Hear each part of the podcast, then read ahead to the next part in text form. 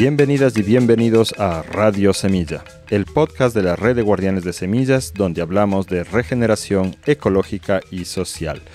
Yo soy Javier Carrera y el día de hoy me acompaña Jorge Melguizo desde Medellín, Colombia. Jorge es una persona que ha trabajado por muchos años desde sus orígenes humildes en un barrio obrero hasta su posición actual como consultor de distintos procesos sociales en entornos urbanos y rurales. Este podcast para mí es interesante porque permite, en parte al menos, responder algunas preguntas de qué se puede hacer realmente para transformar una ciudad. Es en parte la historia de cómo Medellín eh, pasó de ser una de las ciudades más peligrosas del mundo a ser una de las ciudades donde hay más movimiento social y cultural hoy en día. Entonces, esta es la historia tanto de Jorge como de la recuperación de Medellín. Como siempre, les invitamos a que nos sigan en redes sociales. Pueden buscarnos como Radio Semilla. Pueden escucharnos en todos los servidores mayores de podcasts. Estamos también en internet en la página web radiosemilla.com. Una vez más, invitamos a que por favor nos ayuden a sostener este proceso hermoso. Pueden hacerse socios de Radio Semilla y de esa manera colaborar con nosotros para que podamos seguir sacando estos podcasts hacia el futuro. Espero que disfruten mucho esta entrevista y nos vemos la próxima semana. Jorge Melguizo, qué gusto tenerte en Radio Semilla. Es un honor. Encantado, Javier, encantado. Además, porque los he escuchado algunas veces por sugerencia de un amigo común, Jorge Krekeler, ahora vecino mío en el barrio donde vivo, en Medellín, Envigado. Y bueno, un placer estar con ustedes. Gracias, Jorge. Cuéntame un poco, ¿tú eres de acá de Medellín? Soy de Medellín, hace 60 años. Ah, ya. aunque ya muchas veces no sé ni de dónde soy porque soy más o menos un andariego por Latinoamérica. Mi trabajo es ese, caminar por Latinoamérica, andar por Latinoamérica. Y paso una buena parte de mi vida por fuera de Medellín. Ah, bueno, ya nos vas a contar un poco de eso. Cuéntame primero, siempre hacemos una historia de vida de, la gente que entrevistamos y rescatando esos momentos especiales que nos hacen quienes somos. Entonces, cuéntame un poco de tu infancia. ¿Qué, ¿Qué, es lo que recuerdas de tu infancia? Es, es, muy especial que me hagas esa pregunta hoy cuando, porque anoche, el día pues hoy hacemos esta grabación un domingo y anoche sábado me encontré sin esperarlo con dos amigas de infancia que hacía, que no las veía hacía 40 años o 45 años. Viven fuera del, del país y ayer nos encontramos. Y, y hoy, esta tarde vendrán a mi casa. Entonces, incluso yo esta grabación la íbamos a hacer más tarde y te pedí que la adelantáramos porque vienen, me dijeron, no, queremos ir a tu casa y recuperar pues muchos años de conversaciones. Mi infancia está marcada por el barrio donde nací, donde crecí, que es San Javier, un barrio en la zona centro-occidental de Medellín, que se conoce mundialmente y cualquiera de los oyentes, de las oyentes puede buscarlo, eh, Comuna 13 de Medellín. Es un barrio emblemático porque es un barrio que se convirtió en uno de los símbolos actuales de la transformación de Medellín, el barrio tal vez de mayor turismo hoy en la ciudad, pero fue el barrio de mayores violencias y de mayores guerras urbanas hace solo 20 años. Entonces, bueno, yo nací en ese barrio, un barrio obrero, mi papá un obrero de fábrica, mi madre una ama de casa, construyeron una casa allí, vivíamos en una casa grande, con la calle sin asfalto, a 30 metros una quebrada que era ya más o menos una cloaca, pero nosotros ya pescábamos corronchos, unos pescaditos pequeños, todavía no era tan contaminada, y ahí jugábamos y nos caíamos permanentemente a la quebrada. Y al otro lado, o sea, a 30 metros a la izquierda, salida de mi casa había una quebrada, y a 30 metros a la derecha había una montaña, que esa montaña además hoy está construida, edificios y casas, pero era una montaña y era nuestro patio de juego. Entonces crecimos en un un barrio donde además nuestro colegio estaba a cinco o seis cuadras, muy especial porque siendo mi madre una ama de casa que había estudiado hasta segundo de secundaria y mi padre solo hasta quinto de secundaria, que hoy es décimo, y siendo un obrero, nos llevaron a un colegio que fue muy emblemático y que nos marcó a muchos una generación muy especial en ese barrio, San Javier, el Instituto San Javier, un colegio privado eh, montaron dos antropólogos que vivían allí en el barrio, don Graciliano Arcila y doña Inés Solano, los otros ya murieron, pero estos dos antropólogos, profesores de la universidad pública, montaron un colegio y yo creo que fuimos como su experimento antropológico. y yo siempre he dicho que me marcó mucho ese colegio, es decir, más que el colegio donde hice secundaria, que fue también cerca al barrio, me marcó mucho el Instituto San Javier, un colegio, digamos, que hoy podría ser de esos como de nuevas educaciones, muy, muy especial. Pues tengo 60 años, eh, entré ahí cuando tenía 6 años y fue muy especial. Entonces, bueno, mi infancia está muy marcada por el barrio San Javier y muy marcada por ese colegio.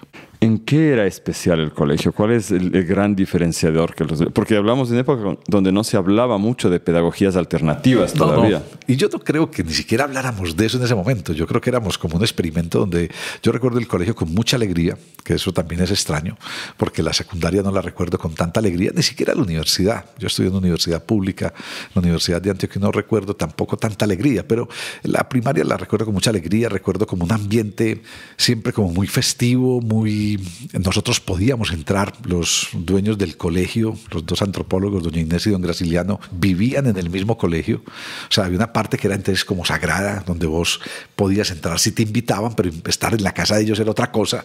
Y había figuras arqueológicas y había eh, cuadros y había, entonces era como estar en otro mundo.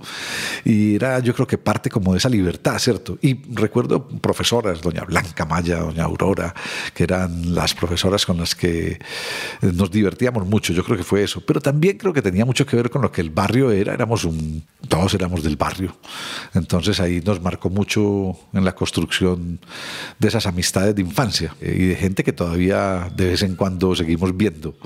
El, ya el colegio no existe, el Instituto San Javier desapareció hace mucho tiempo, mucho, muchos años. Existe el local y siempre que paso por ahí, cuando voy con alguien, siempre digo, aquí estudié yo. O sea, es como también una marca ahí que se tiene en el barrio. El barrio marcó mucho, ese barrio me marcó mucho. Yo intuyo en lo que tú dices una palabra, respeto. ¿Tú crees que, que, era eso un diferenciador, que les respetaban a ustedes como niños y niñas? Yo creo que sí, pero es una buena palabra de pronto para definir ese, ese espacio. Yo creo que era, yo creo que no nos trataban como niños, es decir, no nos infantilizaban, pero sí nos trataban como niños en la concepción íntegra de un ser que está lleno de alegría, de sueños, de creatividad. Que muchos de los colegios asumen que el que tienen ahí no es un niño una niña de 7 años o de 10 y quieren que sea un adulto responsable de los 7 años.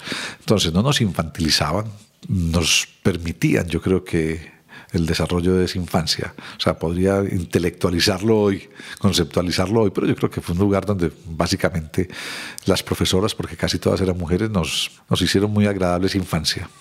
Volviendo al, al, paisaje de tu infancia, tu barrio, una cosa que a mí me ha sorprendido agradablemente de Medellín es lo arborizado que está. El clima acá parece bastante húmedo, permite que crezca una flora que se ve bastante tropical y está, hay árboles gigantes por todo lado, guayacanes en flor, una, una flor impresionante. ¿Era así este monte que tú dices cerca a tu casa? Sí, sí. No había tantos árboles. Yo creo que Medellín ha hecho un trabajo desde hace muchos años de arborización. Esto eran mangas, incluso donde estamos grabando todo esto eran mangas. Hace, yo vivo en este barrio hace 19 años y cuando nos pasamos no había uno solo de los edificios que hoy ves, solo eran casas. Y mi casa estaba rodeada de verde, ¿cierto? Todo esto eran mangas y montañas. Ayer incluso nos burlábamos de un sobrino que tiene 28 años y dijo una frase que parece de viejito. Dijo, cuando yo empecé a vivir en este barrio, todo esto eran mangas. Dijimos, pues esa ya es frase de viejito. Quedarán muy pocos jóvenes que hoy puedan decir, o en el futuro ningún niño podrá decir, cuando yo nací todo esto eran mangas, todo esto era verde. ¿Cómo defines mangas? Porque para mí son esto de la camisa, las mangas. claro, los modismos colombianos. Los modismos de Medellín, porque son los de Medellín. Una manga es una zona verde un prado. O sea, cuando vemos un prado, eso es una manga. Entonces, lleno de campos, de, de, espacios verdes, con, con, arbustos y con árboles, eso le decimos una manga. En San Javier, en la época nuestra, y ayer lo comentábamos con estas dos vecinas de infancia, eh, la mayoría, si vas a San Javier, si vas a la Comuna 13 y llegas en el metro hasta San Javier, busquen Comuna 13, busquen estación del metro San Javier y hagan un recorrido por Google Earth, por la calle principal, la carrera 99, váyanse por la iglesia, suban eh, como hacia la zona de las escaleras eléctricas, toda esa zona la van a ver muy arborizada. Y la mayoría de esos árboles los sembramos hace 47 años, quienes teníamos 13, 14 años en ese momento. Y hacíamos brigadas de jóvenes adolescentes más que jóvenes para sembrar esos árboles. Entonces sembramos carboneros, sembramos mangos, sembramos naranjos, eh, sembrábamos guayacanes y sembramos muchos árboles. Yo creo que sin el concepto de silvicultura, sin el concepto ni siquiera del paisaje urbano, sino porque queríamos árboles en el barrio. ¿Y, y eso era parte de un programa o qué era? ¿Cómo conseguían los árboles? Los árboles. En, Colombia existe hace más de 60 años la figura de las juntas de acción comunal. Todo barrio tiene una junta de acción comunal, todo barrio. Medellín tiene un número oficial de barrios, que está cerca de los 460, pero hay unas 480 juntas de acción comunal, porque hay algunos barrios que por su tamaño les permiten tener dos juntas, lado A, lado B, ¿cierto? San Javier mismo tenía dos juntas, San Javier 1 y San Javier 2. Y las juntas de acción comunal se eligen por votación popular cada cuatro años, en una votación específicamente para eso. Y cada junta debe tener un mínimo de 70 personas en la parte urbana. Es bastante. Claro. Eh, tiene que haber mínimo 70 vecinos y vecinas que integren un, una junta de, acción comunal y esa junta cada cuatro años vuelve y elige una nueva junta directiva, la junta de acción comunal. Es un trabajo voluntario, por supuesto. Y eh, aceptaban, todavía incluso solo desde los 14 años poder ser miembro oficial, pero nosotros unos niños y niñas en ese momento nos metimos a la junta de acción comunal a los 13 años. Puede ser parte de la junta a los 14 años. Sí, sí, sí, sí. eso es escuchar la voz de la juventud realmente. Claro, sí, es muy especial. Es 14 años, puedes entrar a ser parte de las juntas de acción comunal es lo que la ley te, te, permite. Hoy entro en una duda y debería saberla porque estuve a cargo desde la alcaldía, luego después, muchos años después de las juntas de acción comunal como secretario de Desarrollo Social y debería saber este dato, pero entré en una duda y es si se permite que sean directivos, ¿cierto? Si pueden ser presidentes y vicepresidentes y toda esa burocracia. Eh, tal vez no, pero pueden entrar a ser parte de los 14. Y pero nosotros, que tengan voz y voto ya es una cosa. Sí, sí, claro, pueden entrar a ser, podemos entrar a ser parte. Pero incluso nosotros a los 13 años nos metimos y oficialmente no éramos, pero extraoficialmente éramos y hacíamos muchas actividades. Y las actividades que hacíamos era qué le hace falta al barrio. Entonces, ¿qué hace falta? Hombre, no es que hay que recoger un dinero para hacer una obra, para mejorar un puente del barrio, entre de una quebrada, un puente de madera. Bien, entonces hagamos un bingo. Entonces los jóvenes organizábamos un bingo y recogíamos dinero y nosotros mismos lo organizábamos. Entonces, ¿dónde? En el salón parroquial. ¿O dónde? En una escuela. Y nos conseguíamos el permiso para la escuela y bueno, incluso en esas eh, tuve hasta un periódico, lo diseñé y lo hice ahí, el periódico se llamaba Progresando, el periódico no progresó.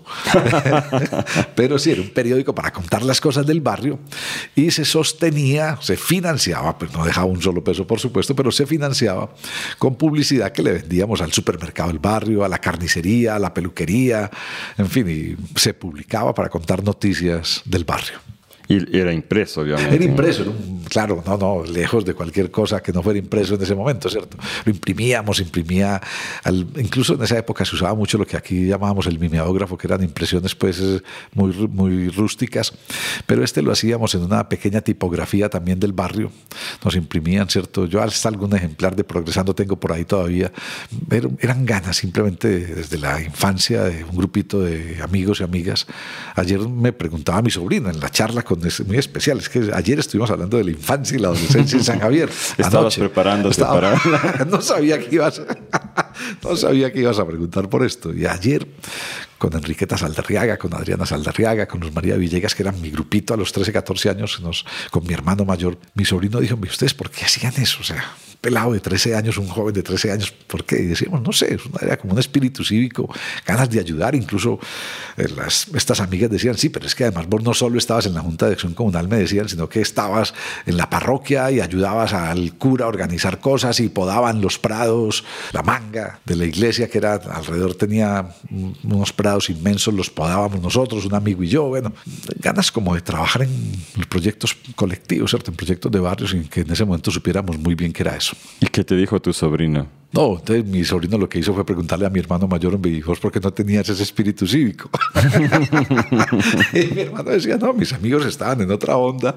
Mi hermano, un año y medio mayor que yo, estaban en otra onda. Lo que nos reuníamos era escuchar música, escuchar a ACDC, escuchar a Pink Floyd, a, a buscar eh, como otros horizontes, ¿cierto? A mí, en cambio, me fascina lo que cuentas. 14 años es una edad muy especial, 13, 14 años. ¿no? Es cuando uno un poco, es una fase del abandono del nido de los padres y empezar a encontrar tu lugar en la tribu, en la comunidad así sea a través de una junta de barrio, pero me parece que tuvieron una oportunidad impresionante. Pues Javier, mira las vueltas de la vida. Yo hoy hago asesorías en proyectos de intervención mucho en barrios de alta pobreza y violencia en Latinoamérica y una de las recomendaciones que hago en mis asesorías a todas las organizaciones con las que trabajo, comunitarias, privadas, ONGs o gobiernos, les digo, ojo, trabajen con niños y niñas de 12 años y tienen que empezar a fortalecer procesos con adolescentes.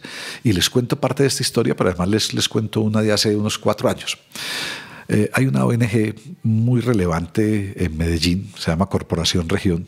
Es una ONG que tiene, ha tenido durante 33 años, ya 34, una gran incidencia en políticas públicas en Medellín, mucha incidencia. Y en esa ONG yo trabajé hace 33, 34 años. Hace unos cuatro años hicieron la celebración de los 30 años y la celebraron de una manera muy especial. Hicieron 30 conversaciones, una cada semana, con 30 personas cada conversación. Ah, pucha. Una cosa relevante, ¿cierto? Y era, vamos a conversar sobre los temas que hemos manejado en estos 30 años. Entonces escogieron 30 temas nodales, desarrollo humano, eh, derechos humanos, democracia, eh, juventud, en fin. Entonces yo estuve en algunos de esos diálogos, porque además era una, metodología de conversación muy especial. Estuve en algunos de esos diálogos, pues como parte de lo que yo hice, yo dirigí el área de comunicación, soy comunicador social, dirigí el área de comunicación en, ese, en esa ONG. Y en un momento en la mesa en la que estábamos sentados, porque era un primer círculo de 10 personas y un segundo círculo de 20, los primeros 10, los 10 de la mesa del primer círculo conversábamos durante una hora y luego, ah, porque además eran tres horas, 30 personas, tres horas cada semana, 30 temas, bueno. Y eh, abríamos esa conversación. Y de un momento a otro, en la mesa que estábamos 10, dije, Jenny, ¿cuántos años tenías vos cuando nos conocimos? 12. Juan Carlos, ¿cuántos años tenías vos y yo cuando nos cuántos años tenías vos cuando nos conocimos? 14. Mauricio, ¿cuántos años tenías vos cuando nos conocimos? 13. Y había otro Alejandro, 12 eh, años. Y les dije, y ahora estas cuatro personas que tienen 12, 13, 14 años son dirigentes muy importantes en la ciudad de proyectos públicos, privados o comunitarios. Había algo, yo creo que hay algo, como decís, en esos 12, 13 años que es muy importante detonar. Ayudar a encontrar un lugar en el mundo que además es la misma lógica de los grupos criminales o de las bandas de delincuentes, la misma lógica, los captan a esa edad porque están buscando una tribu a la que pertenecer, un espacio donde estar, un lugar donde ser, utilizaste una palabra hace un rato, un lugar donde ser respetados. Entonces, cuando vos te sentís respetado, acogido, haces parte de algo, eso te potencia. Y no quiere decir que ahí te vas a quedar toda la vida, pero hace parte de un proceso de formación muy interesante. Sí, qué bueno que derivamos hacia esto, me parece un tema bien importante. Y me da otra curiosidad respecto a eso, es cómo reaccionaban los adultos de este grupo de 70 de la Junta, la gente del barrio, cómo reaccionaba a, esta, a este ímpetu adolescente que ustedes tenían. Muy especial, porque mira la conversación de anoche. anoche, estaba, anoche vino mi madre a la conversación, ¿cierto? Porque estas amigas eran pues, fueron parte de nuestro barrio y fue muy rico encontrarlas. Entonces ella le decían Doña Hilda, pero de ella le decía, no me digas Doña Hilda, yo tengo 82 años, pero dice Doña Hilda es que la conocimos a usted cuando teníamos 12, 13 años, le tenemos que seguir diciendo Doña Hilda con ese respeto hacia los mayores. Y mi mamá fue presidenta de la Junta de Acción Comunal, un par de periodos, pero llegó ahí por nosotros. Ah, Llegó por nosotros, por los jóvenes, por los hijos, ¿cierto? Mucho. Nosotros logramos, yo creo que arrastrar a, como a nuestras familias, a muchas de nuestras familias y hacia la Junta de Acción Comunal. Ustedes que están haciendo, estamos dando por el barrio. Mi mamá que nunca se hubiera planteado un trabajo cívico, estaba en su casa criando cuatro hijos, con todo lo que eso demanda, en fin, todo. Estaba en otra cosa y se planteó de un momento a otro ser una... y empezó a ser una dirigente cívica y llegó a ser presidenta de la Junta de Acción Comunal un par de veces. Y yo creo que los adultos y los mayores, porque además hoy lo recordamos, ayer nos reíamos, todos para nosotros eran viejos. y todos, todos. O sea, porque además hablábamos, ve, te acordás de doña Margarita, y te acordás de don Julio, y te acordás de don Jaime. Y hoy pensamos que ellos tenían por ahí 30 años. Claro, como o tenían mucho. 35, tenían 40 años. Había algunos viejos, ¿cierto? De 60 como yo. pero, pero realmente no eran tan viejos, ¿cierto? Mi madre, cuando yo tenía 13 años, mi madre tenía 34. Entonces, 35 eh, años tenía mi madre cuando... Entonces, claro, pero los veíamos viejos, eran viejos. Y yo creo que nos veían con, mucha, con mucho entusiasmo. Nosotros éramos como, como la alegría, la juventud, la explosión, la dinámica, eh, como dirían en los scouts, que nunca fui scout, siempre listos. Este grupo de jóvenes estaba listo para cualquier cosa. Había que sembrar árboles, sembrábamos árboles. Había que recoger dinero en un bingo, recogíamos dinero en un bingo. Había que hacer una fiesta, hacíamos una fiesta. O sea, estábamos siempre listos para todo. Yo creo que era, creo que nos veían con muy buenos ojos. Oye, pero ¿y en todo esto, a qué rato tenías tiempo para ver televisión? ¿O si te dabas el tiempo? No, no, claro, había tiempo para... Siempre había tiempo para todo. Además, veía televisión, leía mucho. Mi casa siempre fue una biblioteca, siempre fue una biblioteca, entonces leía mucho. Hacía deporte, incluso estaba en un club de natación en la liga pública, en las piscinas públicas y estaba, luego fui competidor de tenis de mesa, porque hacíamos ping-pong para relajarnos entre competencias de natación. y me gustó más el ping-pong, tenis de mesa, que la natación después. Y estuve como tres años en natación, pero después estuve varios en tenis de mesa. Pero además hacía atletismo. Y entrenaba, era entrenador de un club de atletismo infantil de niñas de mi barrio, de niñas de 10 y 11 años. Hacía dos cosas en atletismo, salto eh, largo y 100 metros. Y me dediqué a entrenar también. Cuando tenía, no sé, 15, 16 años, entrenaba un grupito de niñas de 10, 11 años en las pistas de atletismo municipal. Nos la llevaban, sí. Había... Es demasiada actividad. Jorge, Jorge, cree que le estamos haciendo esta conversación en su casa. Dice más o menos, sigue diciendo, yo creo que dice lo mismo. Si estuviera aquí diría, sigue igual. sí, igual, mucha actividad. Bueno, eh, ¿hasta qué edad estuviste en este barrio? Hasta los 24 años. ¿Ya estabas graduado de universidad? Ya estaba graduado de universidad, ya yo estudié en la universidad pública y estudié comunicación social y bueno, estaba graduándome en ese año del año 86 y hasta ese momento estuve. Yo nací en el 62, estuve los 24 años primero de mi vida en ese barrio. Me fui a vivir al barrio vecino, luego al barrio La América.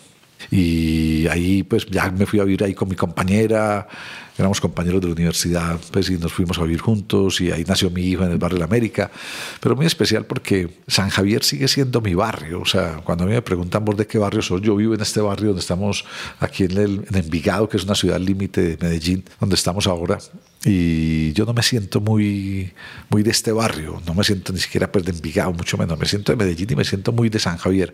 Y es un barrio al que voy mucho, mucho. Es decir, a todo el que viene a Medellín por proyectos en los que acompaño siempre San Javier, no solo por la importancia pues hoy relevante de un barrio de pasar de unas violencias tan duras a muchos síntomas de transformación, aunque falta mucha cosa, sino que me gusta ir porque disfruto mucho el barrio.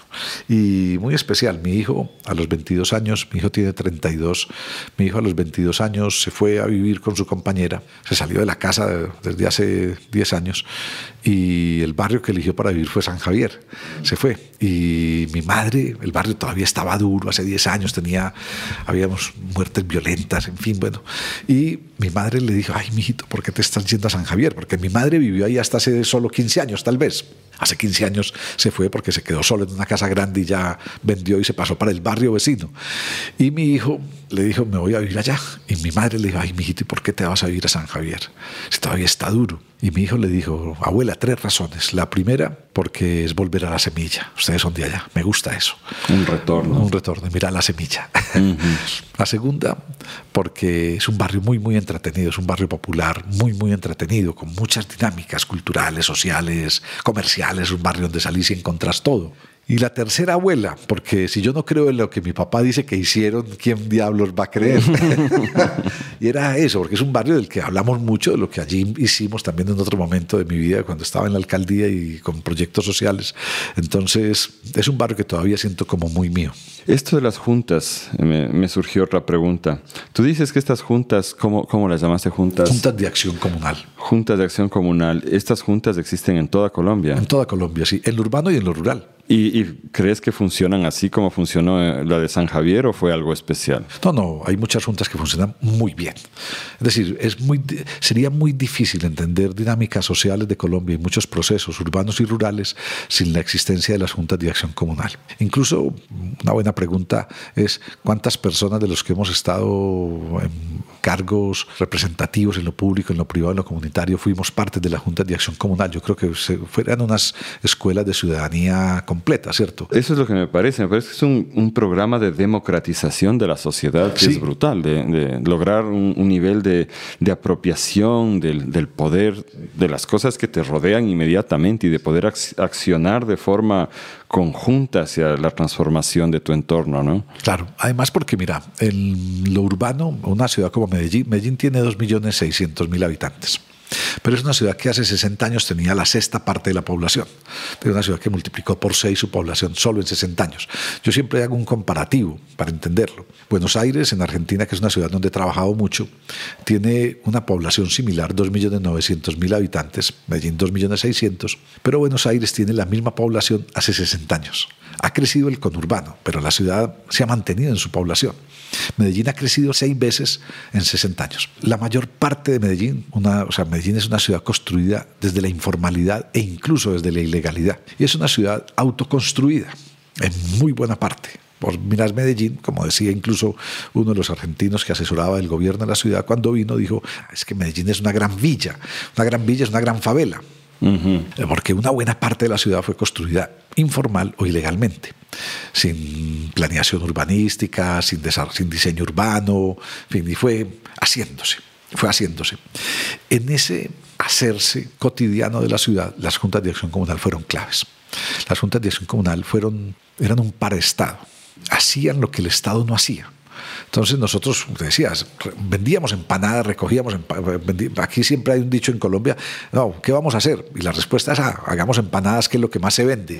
Entonces los templos, los edificios de los templos fueron levantados, muchos a punta de empanadas, eh, por lo menos eso decían los curas, uno no sabía si había un lavado de dinero ahí escondido a través de las empanadas, pero bueno, empanadas.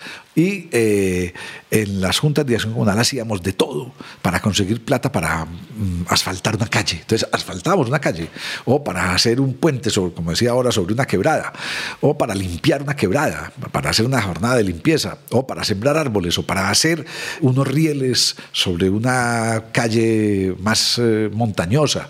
Este mismo barrio donde estamos, el barrio de Esmeraldal, todo lo que se hizo el acueducto, el alcantarillado que era un sistema propio, las calles fueron hechas por Junta de Acción Comunal, por vecinos nuestros. Luego ya entró el Estado, o sea, después entraba el Estado, el gobierno municipal y las empresas públicas y trabajaban sobre lo que ya se había trabajado. Y hoy nuestro acueducto no es el acueducto veredal, pero hace 19 años, cuando yo me vine a este barrio, el acueducto que llegaba a mi casa era el acueducto veredal todavía. Veredal le decimos a una zona rural, esto ya, pues, esto ya es un barrio, antes era una zona semirural pero todo eso fue hecho por la Junta de Acción Comunal, por vecinos nuestros que todavía existen, vecinos al frente de esta casa donde estamos, o al frente de mi casa que a 150 metros, que eran parte de la Junta de Acción Comunal. Yo creo que en el país muchísimas cosas, o sea, si en la historia de este país las juntas de acción comunal han sido claves. También, te lo digo Javier, siempre, por supuesto, se han prestado muchas de esas juntas de acción comunal para la politiquería, los políticos y un candidato al consejo municipal o a la alcaldía siempre tendrá en las juntas de acción comunal una posibilidad de captar o de cooptar. Y muchas de esas juntas de acción comunal han derivado pues, en pequeños directorios políticos y en enredos. Y bueno, y aunque las cifras son importantes, mínimo 70 vecinos, hay juntas de acción comunal de esta ciudad que en un barrio tienen 500 o 600 afiliados inscritos. Vas a ver cuántos trabajan finalmente, no son los 500 o 600, como pasa en cualquier cosa. Vas a ver cuánta gente vive en el barrio y vive en 4.000. Bueno, entonces 500 tampoco es tanto, pero bueno. Eh, o 100 no son tantos, pero bueno. Entonces siempre es una comunidad también como esperando que otros hagan lo que ellos tal vez no tienen la iniciativa de hacer. Pero los liderazgos de juntas de acción comunal de hombres y mujeres han sido fundamentales en estos 60 años de Medellín. Y tengo dos preguntas. La una es, ¿es obligatorio que existan estas juntas? ¿Y la gente se inscribe voluntariamente a ellas o hay algún nivel de obligatoriedad? No, no son obligatorias. Incluso un barrio podría no tener junta de acción comunal o sea, podría no, tener.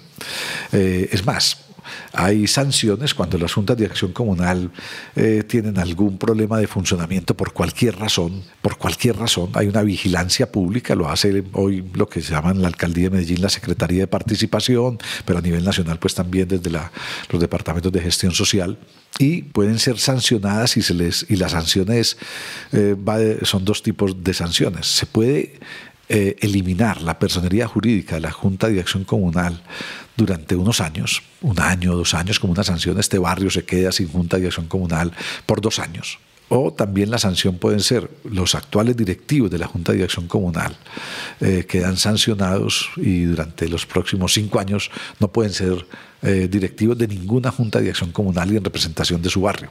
Por cualquier razón, puede haber asuntos de abuso, puede haber asuntos de maltrato, puede haber asuntos de manejo de dineros, porque no son contratistas, o sea, no son empresas contratistas, pero pueden operar pequeñas obras, ¿cierto? Incluso hoy, desde el año 2004 en Medellín está la política de planes de desarrollo local y presupuesto participativo y las juntas de acción comunal pueden ser operadoras de algunos pequeños proyectos de presupuesto participativo, o sea, pues, están en capacidad de recibir y de operar algún dinero para una cosa inmediata, ¿cierto? Hacer un acueducto. Eso, eso me lleva a mi próxima pregunta respecto a la relación con, con el Estado, con el gobierno local, porque te cuento ahí, yo conozco un caso de una comunidad indígena en Ecuador que por medio de las cajas de ahorro comunitario llegó a reunir mucho dinero, mucho, con el objetivo de hacer un nuevo puente. Ese era como, como su sueño, ¿no? Y esto es territorio comunal, pero de todas maneras lo que es manejo de vías pertenece al, al gobierno local. Y no se podía hacer el puente porque la municipalidad no podía recibir el dinero de la gente, porque simplemente no había la figura legal que permitiera que se use ese dinero de la gente para construir la obra pública. Y estaban detenidos años sin poder hacer el puente que necesitaban. En cambio, acá tú me dices que las juntas hacían acueductos, puentes, todo. ¿Cómo es esa relación con el Estado? ¿Cómo se da la legalidad de esto? Sí, yo creo que eran dos o tres figuras. Uno, la autonomía de las juntas. Como te decía, los barrios fueron autoconstruidos en una buena parte. Entonces vos, si caminas por Medellín, uno podría decir, estas escalas y preguntarle, ¿no? Estas escalas las hicimos los de la Junta de Acción Comunal. Como te decía, en este barrio todavía está vivo Alberto González, que fue varias veces el presidente de la Junta de Acción Comunal, tiene 84 años y construyó los rieles por donde subieron los carros que después fueron pavimentados, donde es la calle principal hoy del barrio. O trajeron el agua y construyeron el acueducto veredal para todas las casas que había. Y era ir actuando con presupuesto comunitario eh, levantado por la comunidad. Levantado por la Empanadas. Empanadas, aportes, cuánto pongo de cuota. Mira, yo hace unos años, unos, no sé, 25 años tal vez, eh, compré un terrenito de 2.000 metros cuadrados en una zona rural. Y en ese terrenito, ah, pues en esa zona había una junta de acción comunal. Ya pues no tengo ese terreno, lo vendimos hace unos años. Pero había una junta de acción comunal y recogimos dinero para hacer el acueducto. No había acueducto, cada uno se buscaba la vida, en fin. Y recogimos dinero para hacer el acueducto. Construimos una parte del acueducto entre los propios vecinos, pero la otra parte se la robaron dos dirigentes de la Junta de Acción Comunal, se perdió el dinero. Incluso eso me hizo a mí irme de esa zona.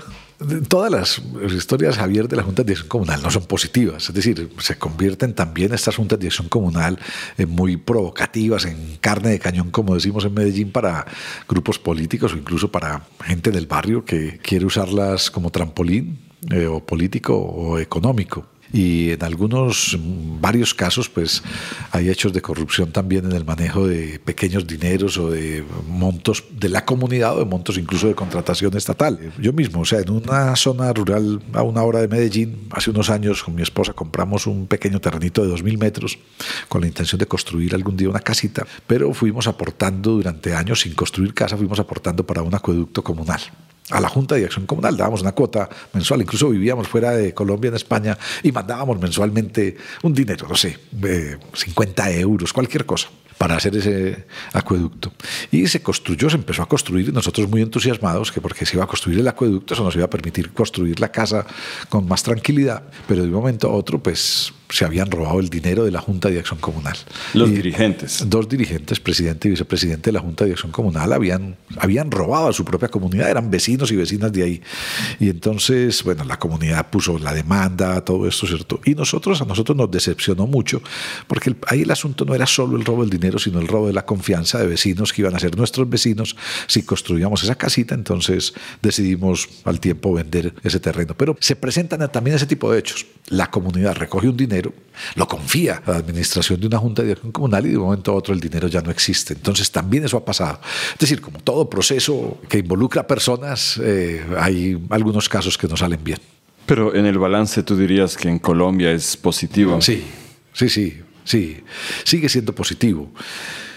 Yo creo que hoy no tienen, en ciudades como Medellín, no tienen la fuerza que tuvieron hace años, porque digamos que hoy esa tarea de la construcción informal de los barrios, de la construcción comunitaria de los barrios y de vamos todos juntos a hacer nuestro barrio, a pavimentar calles, a hacer la cancha de fútbol, a construir la escuela, a construir la iglesia, todo eso se hacía por juntas de acción comunal. Hoy eso está hecho más o menos hecho en casi todos los barrios. Entonces hoy la gente deriva hacia otro tipo de, actividades. Entonces creo que hoy, no sé incluso si habrá mucha juventud hoy involucrada en las juntas de acción comunal con el mismo ímpetu de antes, pero yo creo que muchos lugares del país siguen siendo importantes en la vida de su territorio. Eh, volviendo a mi pregunta de antes, eh, no entiendo eh, cómo se da el proceso de aprobación de las obras por parte del municipio, porque el municipio siempre está evaluando técnicamente si es que la obra es factible o no. ¿Hay un diálogo ahí entre las juntas del municipio? ¿Cómo es la cosa? Sí, hay diálogos y hay diálogos, hay cosas que se concertan. A ver, hay que hacer este puente, la alcaldía no lo va a hacer, entonces por lo menos que lo apruebe y se hace. O hay espacios comunitarios, una sede social, hay que, entonces tiene que tener el permiso de construcción de la municipalidad, de la alcaldía, entonces se consigue el permiso, pero se construye, se hace por autoconstrucción. O hay que hacer estas escalas, o hay que hacer esta vía. En la zona rural, por ejemplo, todavía muchos que llamamos acá placa huella. La placa huella es una construcción, es un asfalto distinto con cemento, con placas de cemento. En vez de asfaltar, se van haciendo placas de cemento. Mucho de eso fue trabajado o ha sido trabajado por Junta de Dirección Comunal.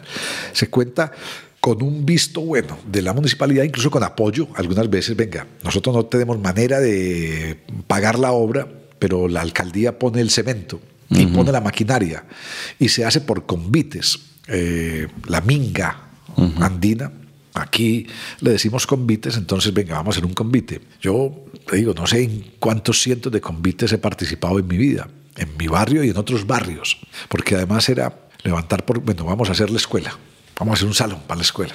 Listo. ¿Cuándo? Entonces convite, todo febrero, todos los fines de semana. Y los que puedan llegar. Y entonces había dos o tres tipos de tareas. Y en ese caso incluso puede que la alcaldía pusiera, uno, el permiso, dos, cemento, y tres, hasta maquinaria, alguna maquinaria. Pero todos los vecinos y vecinas llegábamos, o muchos vecinos y vecinas llegábamos, y bueno, hay que hacer comida para todo el mundo, para 100 personas que están trabajando hoy. Entonces unos hacíamos un sancocho, otros eh, ayudábamos con tarros, o sea, tarriar aquí es cargarse un tarro sobre el hombro para llevar cemento, hacer una plancha o una terraza. Entonces todos, y éramos una fila de jóvenes o de adultos haciendo una obra durante un fin de semana y haciéndola por etapas todo por convite. ¿Y los estudios de factibilidad los hacía el municipio o se hacía sin estudios de factibilidad? Yo creo que se hacía sin estudios de factibilidad. Hay que hacer esto y vamos a hacerlo. Bueno, increíble. Ahora en el mundo que nos toca navegar, que hay estudios de factibilidad y luego fiscalización y todo se mete en una trampa burocrática gigante y si el Estado no, no lo mueve, si el gobierno local no lo mueve, allá en Ecuador no, no pasa nada, básicamente. Me haces pensar, Javier, que yo creo que había un momento en que hacíamos estas cosas sin pedir permiso. Así después incluso tuvieran que tumbarse algunas de ellas. Necesitábamos un puente, se hacía el puente. Ah, después hay que hacer otro puente, pues hacemos otro puente. Pero el puente ya está hecho y sirve provisionalmente. O hacíamos un salón para algo, salón comunitario, bien. Después hay que tumbarlo porque no cumplía, pero funcionó durante años. Ya, entiendo, es interesante.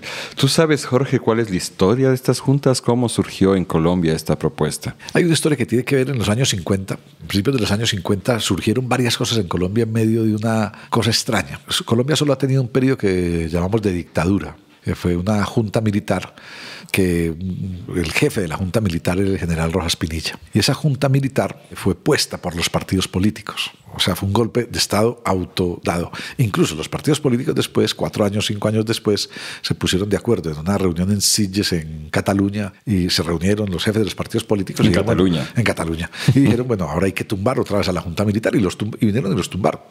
Lo sacaron y mandaron al exilio al dictador Alberto Rojas Pinilla, que luego volvió al país 11 años después se le permitió el regreso y formó un partido eh, que se llamó la ANAPO, Alianza Nacional Popular, y se presentó elecciones. Y en 1970 y ganó las elecciones. Pero los partidos tradicionales se robaron las elecciones. Mandaron a dormir al pueblo a las 10 de la noche, apagaron la televisión y al día, iba ganando. Y al día siguiente apareció ganando Misael Pastrana Borrero del Partido Conservador. Era parte del. Y el triunfo se lo dio el presidente del Partido Liberal al del Partido Conservador, para mantener el poder entre ellos. Cuatro años después, o sea, esas elecciones fueron el 19 de abril de 1970. Cuatro años después surgió el movimiento M19 movimiento 19 de abril. Y el M19 surgió como una reacción ante el robo de las elecciones a la ANAPO, Alianza Nacional Popular, que es muy extraño. Un grupo guerrillero que se crea para sentar una protesta ciudadana a través de las armas y de la acción guerrillera por el robo de unas elecciones a un hombre que había sido dictador. y entonces nosotros siempre decimos en Colombia que eso, más que una dictadura, fue como una dicta blanda, aunque eso es un poco cínico decirlo porque hubo muchas cosas horrorosas en ese periodo. Pero bueno, en esos años en Colombia se hicieron unas cosas que fueron que todavía hoy existen se creó el SENA, Servicio Nacional de Aprendizaje, paralelo a lo que se hizo en Brasil con el SENACI, con el SEBRAE, con el CESCI, que son sistemas paraestatales. Se creó el Instituto Colombiano de Bienestar Familiar, que es, hoy todavía sigue siendo como nuestro Ministerio de la Familia y de la Infancia y la Adolescencia. Y se crearon, entre otras, las Juntas de Acción Comunal. Ahí, se, crearon. Ahí se crearon. sí. Y la propuesta vino desde el Estado. Es yo creo que todas esas propuestas siempre combinan algo que viene desde el Estado y algo que viene desde la propia comunidad. Yo creo que era una forma de ganar una gobernanza, que diríamos hoy, en ese tiempo no, en los territorios, eh, donde había, por supuesto, enfrentamientos de muchísima gente entre partidos políticos, en fin. O sea, creo que fue una forma de, bueno, ¿y cómo buscamos otro tipo de organización social que no sea la de los partidos políticos que se enfrentan y con violencia en los territorios? Entonces, sí, surgió de ahí. No te sabría decir en la génesis que estuvo, o sea, de dónde salió. Hay propuestas, por ejemplo, existen también desde esa época las cajas de compensación familiar, que son una figura muy, muy especial en Colombia. Y fue una propuesta que surgió de una mesa de trabajo entre sindicatos y empresarios. Y hoy, 70 mm, años después, las cajas de compensación familiar siguen siendo una maravilla en Colombia. Eso es una cosa que, una maravilla. Y en las juntas directivas, siguen estando los empresarios y los sindicatos. Entonces, bueno, surgieron todo como parte, yo creo que también de una búsqueda de soluciones a asuntos estructurales del país en esa década del 50, en esos primeros años de los 50. Cuéntame un poco de qué son estas cajas. Las cajas de compensación familiar, te lo explico de una manera fácil. Cualquier persona en Colombia que tenga una nómina o sea, que tenga un empleo formal, lo privado o en lo público, el 4% de su salario, 4%, pagado por el empleador, no por el empleado, va a una caja de compensación familiar. Es un impuesto parafiscal, lo que llaman impuestos parafiscales. Es decir, además de toda tu seguridad social normal, de tu salud, de tu pensión, de tu cesantía, de toda tu seguridad social normal, de tus vacaciones, en fin, el empleador tiene que asumir unos sobrecostos 4% para las cajas de compensación familiar y un 2% para el Servicio Nacional de Aprendizaje, para la formación de empleo. Esas cajas de compensación familiar solo son departamentales. Nosotros en Colombia, como en, como en Ecuador, tenemos departamentos. Lo que nosotros tenemos provincias. Ah, ustedes, tendrían, ustedes tienen provincias. Sí, es más chiquito. Sí, ustedes tienen provincias. Claro. El, nosotros tenemos lo que en Chile serían las regiones, lo que en Brasil serían los estados, las provincias también en Argentina. En fin, aquí son departamentos. Entonces, las cajas de compensación solo pueden tener ámbito departamental y son, digamos, de libre mercado, por ponerlo en términos fáciles de comprender. En Antioquia, por ejemplo, hasta hace nada había tres cajas de compensación y el empleador, el empleador define cuál es la caja de compensación a la que inscribe a sus empleados. Entonces, en Antioquia existe Confama y Confenalco. Hasta hace unos meses había tres, con Familiar Camacol. Esa se diluyó, se acabó, pero al cerrar se decide entre la Superintendencia Nacional de Sociedades hacia dónde van esos. Y en este caso decidieron que fuera hacia la menor, hacia Confenalco, para que Confama, que es la mayor, que maneja el 73-74% de la población afiliada en toda Antioquia, no se convirtiera en un monopolio, ¿cierto? Entonces, hay una caja de compensación que maneja el 26% de los empleados afiliados y otra que maneja el... Y esas cajas tienen yo fui directivo, fui hasta durante un año y medio, me retiré en plena pandemia, dirigía educación y cultura en una caja de compensación. Yo tenía a mi cargo 997 personas de las 4.600 que tenía en ese momento con fama. Son cajas que tienen proyectos educativos, o sea, tienen preescolares, tienen colegios, tienen formación no formal. O sea, nosotros teníamos cada trimestre 80.000 estudiantes para algún curso de qué? De natación, de baile o de joyería, ¿cierto? O cursos de todo, o sea, un menú, teníamos un menú como de mil cursos posibles, donde la gente se inscribe. Hay parques recreativos, hay servicios de salud, hay, hay subsidios de vivienda, hay empleo y emprendimiento. Es un componente de compensación. ¿Eso eh, qué significa para vos? Te dije hace cuando empezamos, mi madre, una ama de casa, mi padre un obrero de fábrica. Pero nosotros teníamos derecho, estábamos afiliados a una caja de compensación con fama, con la que luego trabajé años después, y con fama tiene unos maravillosos parques recreativos, pero maravillosos. Uno de esos parques, 50 hectáreas, con 10 piscinas, con 5 canchas de tenis, que pues, tenis es una cosa de lujo todavía en Colombia, con canchas de baloncesto, con restaurantes, con todo. Y a mi padre, como se ganaba, no sé, menos de cuatro salarios mínimos, le costaba una tarifa, pero al empleado que se gana un salario mínimo le cuesta mucho menos. O sea, entrar a un parque de estos puede costar hoy 30 centavos de dólar. Para una persona que se gane un salario mínimo menos, 60 eh, centavos de dólar. Para alguien que se gane dos, hasta dos salarios mínimos, pero puede costar 5 dólares para alguien que, gane más de 4 salarios mínimos. O vas al teatro con fama, pues por poner otro ejemplo sobre esa caja. Vas al teatro con fama. Tenés un espectáculo, un grupo de teatro maravilloso que viene de Ecuador y se va a presentar. Y la entrada vale 40 mil pesos colombianos. 40 mil pesos colombianos hoy es un poco menos de 10 dólares. Pero eso, paga, eso pago yo que no estoy afiliado, por ejemplo. Pero si me gano un salario mínimo o menos, pago 50 mm, centavos de dólar. Y en el mismo asiento. O sea, no es que el que pagó 50 centavos de dólar está sentado en gallinero, decimos acá en la última fila, y el que pagó 40 mil pesos está sentado en primera fila. No, están sentados en la misma fila por valores totalmente diferentes o la persona que gana un salario mínimo o hasta dos salarios mínimos tiene derecho a unos bonos, por ejemplo, de alimentación maternal, o tienen derecho a subsidios para útiles escolares o las personas que ganan hasta cuatro salarios mínimos tienen derecho a subsidios de vivienda. Subsidios de vivienda es que una vivienda que cuesta, voy a poner cualquier precio, 30 mil dólares, puede tener un subsidio hasta 10 mil dólares. Y entonces acceden mediante solicitud, en fin, o todo, cualquier curso. Eh, los colegios con fama hoy, que son una propuesta nueva. Esos colegios puede un estudiante eh, que tenga más de cuatro, que su familia gane más de cuatro salarios mínimos, va a pagar, no sé, 200 dólares mensuales de matrícula.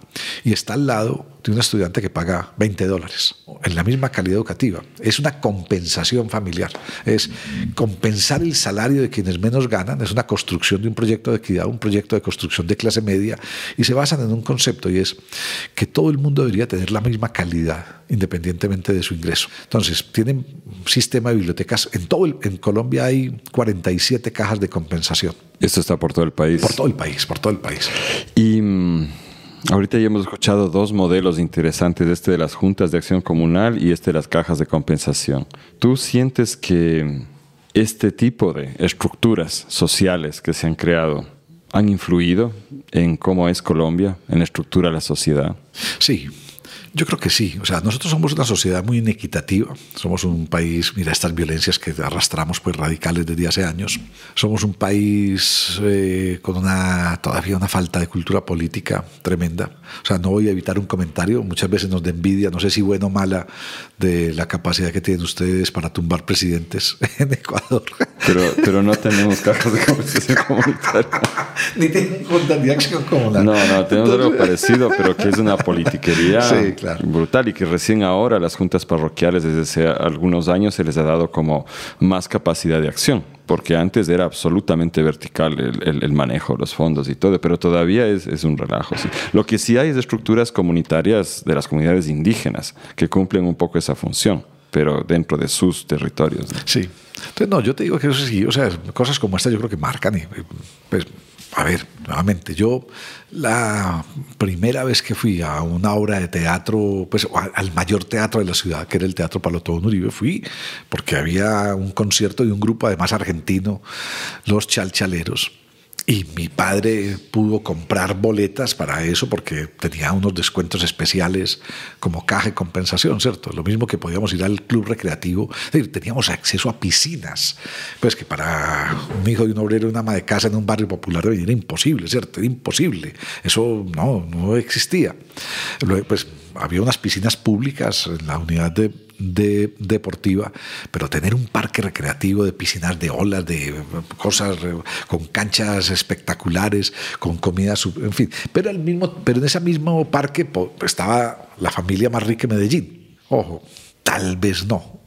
Los más ricos tal vez no iban a esos lugares, pero sí clase media alta y clase media iban al mismo tiempo que la, la clase popular, pues había un una especie de, interacción y de cohesión, ¿cierto?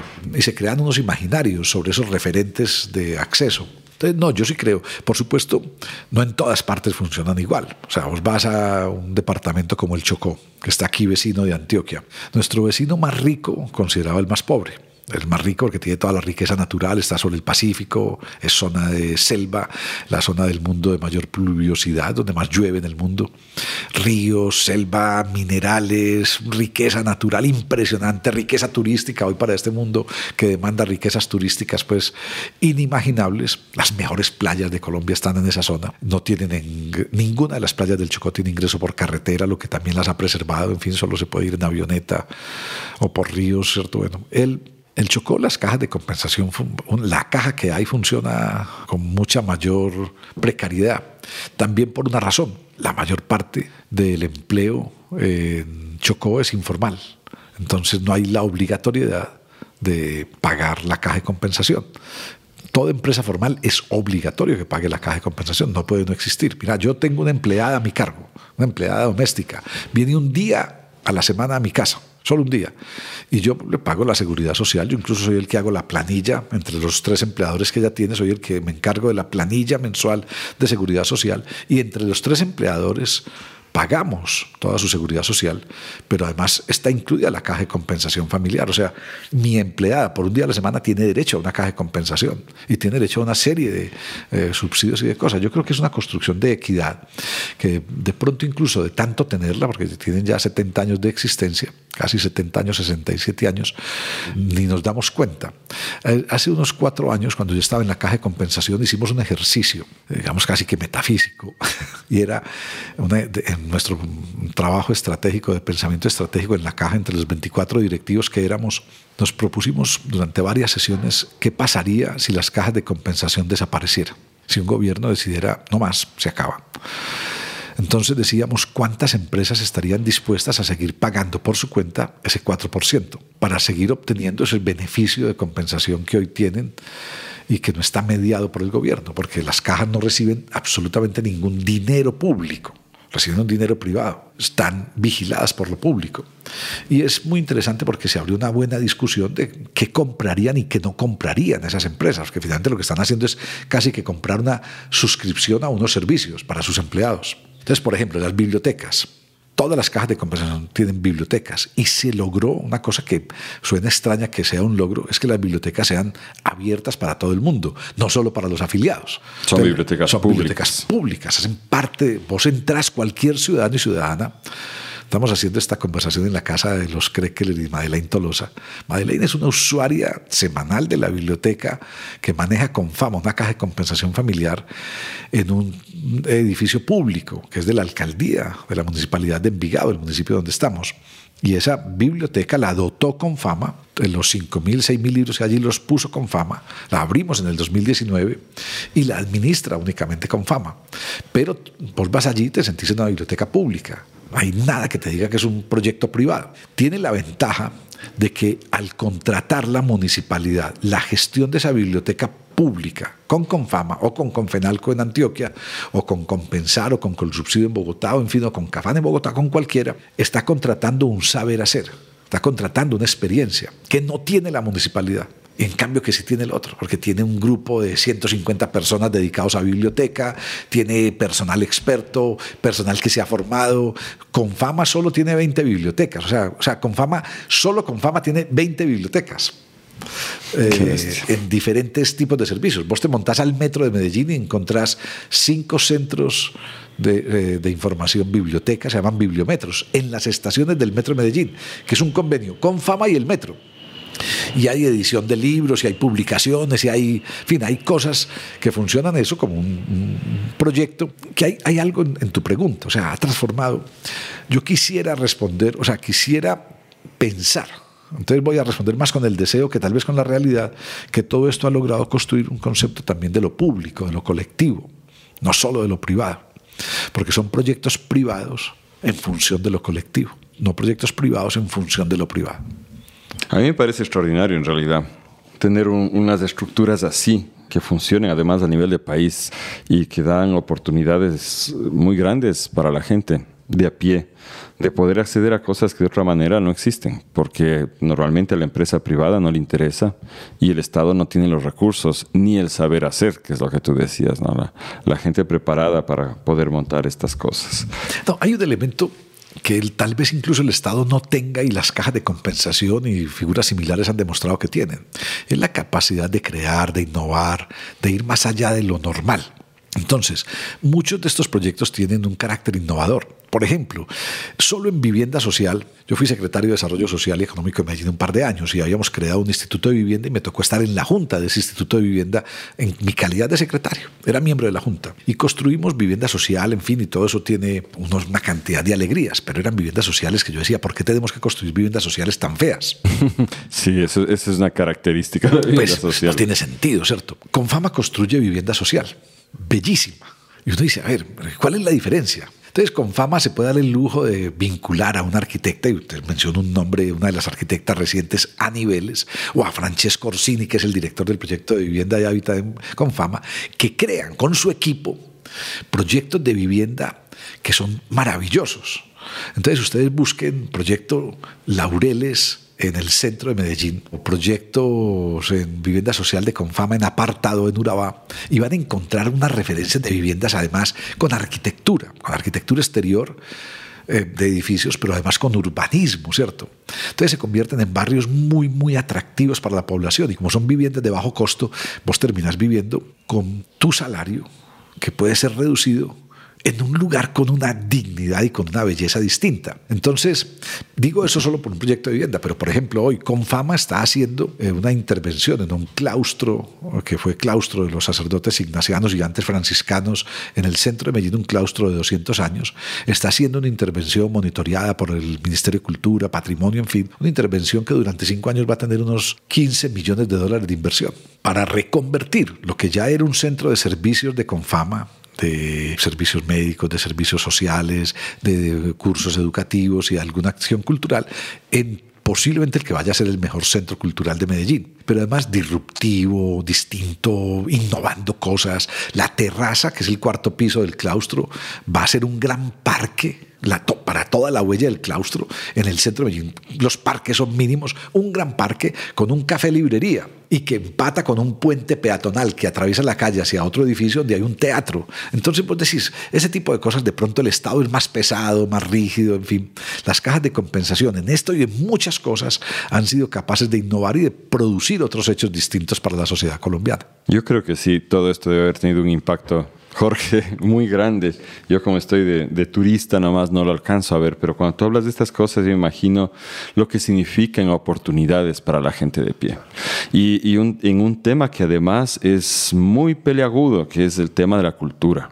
Acá yo, yo veo si hay, hay otra apreciación de la cultura distinta a lo que tenemos en Ecuador, donde siempre es la última rueda del coche, siempre es lo primero que le cortan eh, presupuesto y la gente se da modos de seguir haciendo cultura a pesar de que no hay apoyo de ningún lado. Entonces, tener cosas así como lo que está describiendo, tener bibliotecas de acceso público.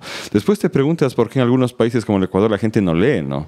¿Qué van a leer? ¿De dónde van a tener el acceso? ¿Quién va a, teniendo pocos recursos, gastarse 30, 50 dólares mensuales en libros? Es una cosa imposible. Entonces, a mí me parece que sí, tal vez tú como estás inmerso en la situación y no, no, no, no logras verlo tanto, pero yo desde afuera pienso que esto debe tener una influencia brutal en, la gente. Mira, un, te, doy un solo dato. A mí me gusta mucho, mi esposa dice que deberíamos dedicarnos a las historias y no tanto a la historia. Y recuerdo a Eduardo Galeano, que le, algún día le preguntaron, hombre, ¿usted trabaja con base en la historia? No, no, a mí no me gusta la historia, me gustan las historias.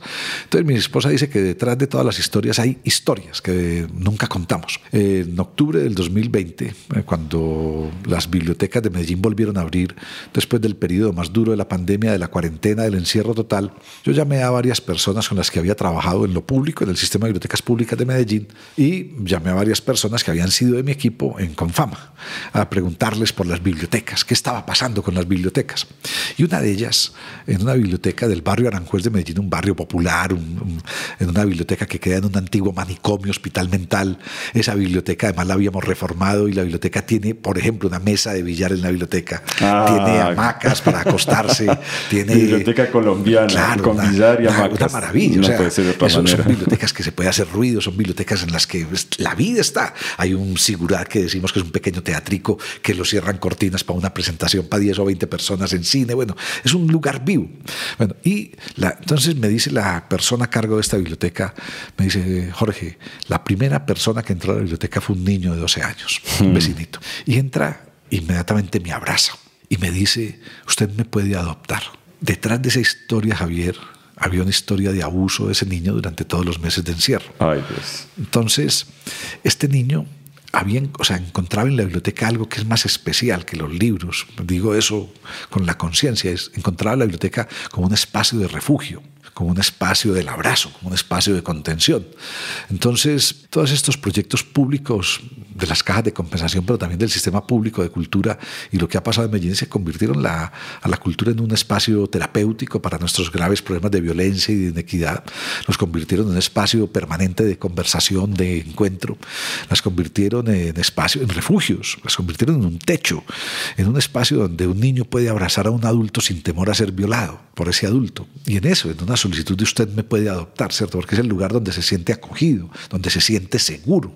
Entonces la cultura también como un espacio cultural, como un espacio de protección, como un espacio de seguridad. Entonces yo creo que en esa tarea eh, tal vez son los cálculos que no hacemos. Mira, en el 2020 salió publicada un, estudio, y enlazo una cosa con otra, la, un economista en el 2018-19 se acercó al sistema de bibliotecas públicas de Medellín a la su directora Luz Estela Peña y le dijo, mire, yo soy economista, estoy haciendo mi doctorado en economía y quisiera hacer un estudio económico de las bibliotecas. Y el sistema le dijo, venga ya, lo necesitamos, o sea, venga, ¿qué necesita? El estudio existe y lo pueden buscar los, oyentes, las oyentes pueden buscarlo como en, en la página web del Sistema de Bibliotecas Públicas de Medellín, el estudio de valor económico de las bibliotecas públicas de Medellín. Y solo un dato, Solo un dato, que es el que me encanta, el que más me gusta a mí. Por cada peso que el gobierno de la ciudad de Medellín invierte en una biblioteca pública, la comunidad percibe, siente que está recibiendo siete pesos. Entonces yo siempre hago la comparación. Cuando a mi esposa cuando le preguntan cómo está tu marido, ella dice comparado con quién. Entonces yo la comparación es, piense cada uno de quienes está escuchando este podcast, piense en algún objeto que tenga puesto o que tenga en su casa y piense en el valor que tiene. Yo tengo ahora una taza donde nos acaban de dar un café. Esta taza, no sé, costará 3 dólares. Piense que esta taza, dijera, me costó 3 dólares, pero parece de 21. ¿Cierto? O esta lámpara que costó, no sé, 30 30 dólares, hombre, parece que me hubiera costado 210 dólares. O la camiseta que llevo puesta, que es de San Javier, de mi barrio, de un proyecto cultural, Casa Colacho, Casa Colacho de mi barrio, en la Comuna 3, un grupo de raperos, hip grafiteros. Entonces, que esta camiseta que me costó 15 dólares, 10 dólares, me hubiera costado 70 dólares. Es decir, es el valor. Entonces, la comunidad percibe, le da un gran valor a lo que recibe de esas bibliotecas públicas. Y eso a mí me parece que es fundamental, porque es traducir a valor económico el valor de aprecio, la valoración pública de una comunidad por una biblioteca. Me parece inspirador. Ahora, Jorge, yo escuchándote todo lo que me has contado, diría que eres sociólogo, economista, politólogo, alguna cosa así. Pero tú dices que estudiaste comunicación. Sí. Y a mí me parece más bien que más allá de lo que estudiaste tienes un oficio. Te has formado a ti mismo. ¿Cómo definirías tú lo que haces realmente? yo respondo incluso irónicamente esa pregunta muchas veces porque digo que cuando en los aeropuertos y en los aviones le preguntaban a uno profesión, yo ponía mil cosas, además por joderle la vida a los de inmigración. Siempre. Pues, ponía artista. Hombre, ¿usted es artista? Sí, hago hartas cosas. Entonces, pues, o ponía plomero Plomero, es plomero. Sí, sí, yo eh, arreglo cañerías y empato cosas con otras. Me encanta empatar. Entonces ponía periodista, pero además cuando ponía periodista me jodieron la vida varias veces. En el aeropuerto de Heathrow en Londres me pararon, me desnudaron, me esculcaron, desnudo completo durante una hora, y me esculcaron por rincones que yo ni sabía que existían. y eh, una hora después me pidieron disculpas y yo les dije que no les aceptaba sus disculpas, que no tenían razón, pero solo porque había puesto periodista, ¿cierto? En el eh, periodista colombiano, en pasaporte colombiano, venido de Medellín, un periodista. Entonces empecé a poner, alguna de esas cosas que puse algún día fue profesor, y me di cuenta que extrañamente era lo más inofensivo. Entonces me di cuenta de la estupidez de los funcionarios de las aduanas que piensan que ser profesor es ser inofensivo, cuando era tal vez lo más agresivo que se podía hacer. Ser profesor es, es tener la capacidad de hacer todo. Entonces yo me defino mucho hoy, o sea, yo me sigo definiendo mucho por mi formación, comunicador social, periodista. Creo que mi comportamiento diario, mi esposa dice que tengo muy desarrollado el mercurio, las ganas de contar y de comunicar y de todo. Entonces dice, espérate, no contes esto todavía. Que... Entonces, en el barrio, además, creo que parte de mi tarea es esa, los vecinos lo sufren porque atiborro los chats de los vecinos. Pero sí, me define mucho esa tarea de ser comunicador, pero una comunicación de carácter pedagógico, de ayudar a entender y a comprender, de contar cosas pero ayudarlas a entender. Pero me define mucho la tarea de esa, no sé, vocación tal vez de profesor y en fin. Hace un tiempo en Colombia y sobre todo en Medellín se habla mucho de activismo, ¿cierto? O sea, lo que antes no se llamaba activistas, hoy se habla mucho de activismo. Entonces mucha gente dice, hombre, el, activista, ¿cierto? O sea, entonces, em, a mí me, me, define también mucho esa palabra, aunque me suena muy extraña, ¿cierto? Porque el activista eh, está en una causa, en solo una causa. Y yo lo que hago es joderle la vida a todo el mundo muchas horas, ¿cierto? Dedicar muchas horas de mi vida a trabajar en función de proyectos colectivos. Yo no sé eso qué nombre tiene. Entonces le quito mucho tiempo a lo privado, con perjuicio de lo privado, con perjuicio de la economía familiar, de la economía personal o de proyectos privados. Pero es la conversación de anoche con mis amigas de infancia. Eh, porque casi todas optaron finalmente por carreras muy liberales y muy para ellas y se fueron a sus propios mundos privados. Y una de ellas me dice incluso, me dice, Jorge, es muy especial, mi hijo tiene 28 años, nació en Estados Unidos, pero se parece tanto a vos en que está buscando siempre como ese, sigue buscando, vos, ella dice, yo te sigo a vos en redes, pero seguís buscando toda la vida lo que hace 47 años estábamos en San Javier, buscando cosas colectivas. Y cierro esa respuesta larga cuando me preguntan, Jorge, ¿Cómo te ponemos? Yo digo ciudadano. Solo eso, ciudadano. No me pongas más. Eso es suficiente. Qué chévere. Y ahora poniéndonos un poco en algo, un tema un poco más peleagudo. ¿Cómo viviste tú el tema de la violencia acá en Medellín? Eh, cuéntanos un poco de, de, cómo fue esa temática para la ciudad. ¿Dónde estabas tú en tu vida en ese momento cuando, cuando surgió todo el lío del narcotráfico acá y qué impacto tuvo eso en la ciudad? Las violencias las he vivido de muchas maneras. Las he vivido como han muerto muchos de mis amigos, muchos, no uno, muchos de mis amigos murieron por las violencias, asesinados.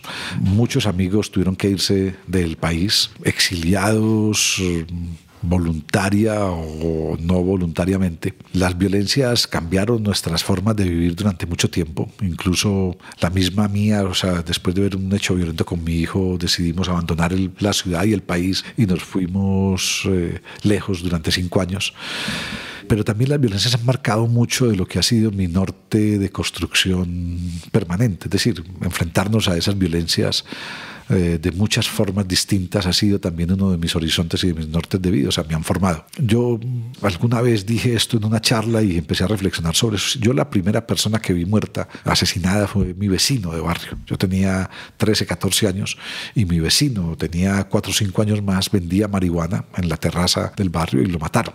Y eh, de ese hecho, además, lo he contado de esta manera. Lo que, por supuesto, el dolor de ver a mi vecino muerto, joven, lo habían asesinado, pero lo que tal vez el mayor dolor que es muy especial.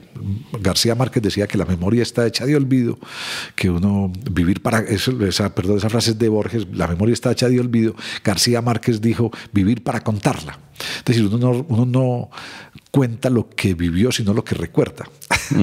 Entonces, en el recuerdo mío, siempre que narro ese hecho, está más presente el asombro por la reacción de mis vecinos que ver a mi vecino muerto, a Rodolfo. Y la reacción estaba esta, y era, hombre, si, siquiera lo mataron siquiera lo mataron, es que vendía droga. Entonces yo me acuerdo de responderle, pero así, niño, 13, 14 años a un vecino, hombre, entonces preferimos tener un asesino en el barrio a tener un muchacho que vendía drogas en el barrio.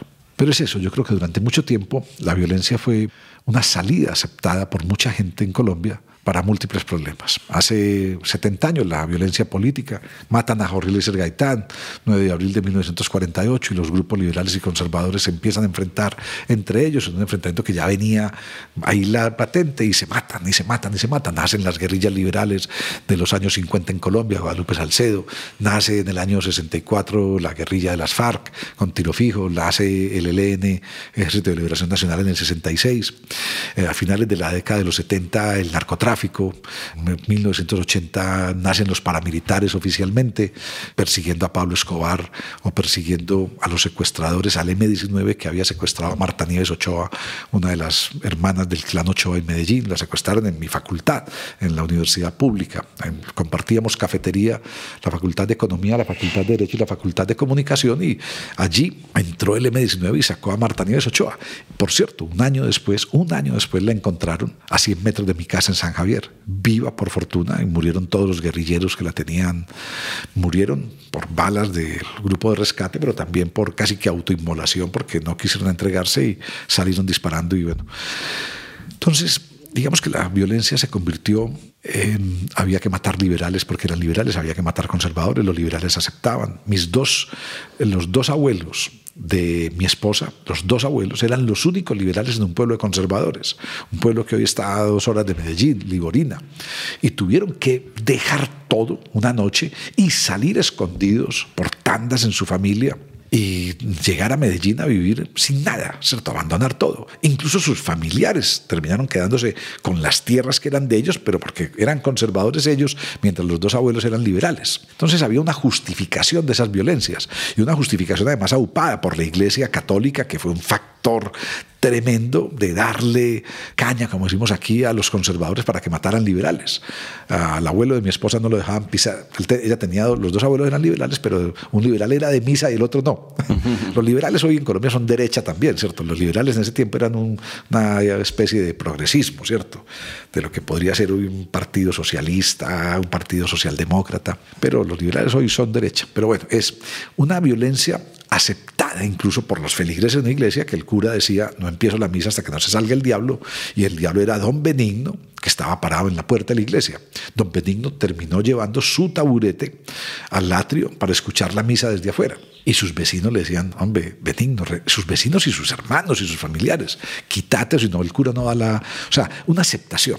Todo eso nos fue envolviendo. Luego el narcotráfico, entonces el narcotráfico, claro, era malo a no ser que beneficie a mi familia. Ah, porque si mi, familia está creciendo, en Vigado, donde estamos grabando esto, el cartel de Medellín no era cartel de Medellín, literalmente era un cartel de Envigado. Pablo Escobar es de esta zona. Aquí el Palacio Municipal la sede de la alcaldía lleva el nombre de Jorge Mesa, un testaferro del narcotráfico. Fue alcalde y lleva el nombre de Jorge Mesa.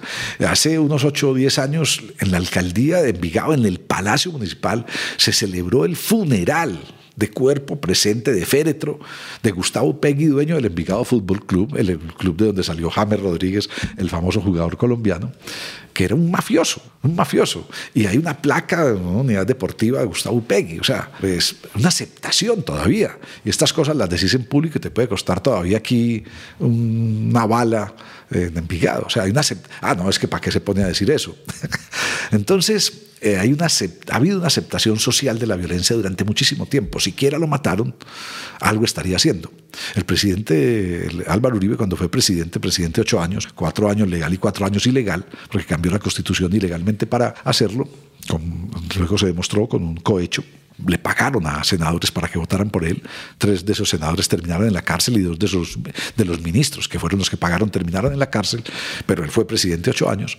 Álvaro Uribe, cuando se empezó a hablar de los falsos positivos, que es un eufemismo para señalar jóvenes asesinados por las Fuerzas Armadas colombianas, para hacerlas ver como caídos en combate, como guerrilleros caídos en combate, y sobre eso reclamar triunfos del gobierno sobre la guerrilla, pero también sobre eso reclamar aumentos de sueldo y vacaciones y medallas.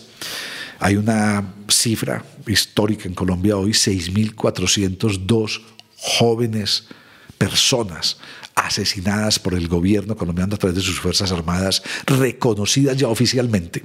6.402 se dice que son muchas más, pero hay 6.402 casos de falsos positivos.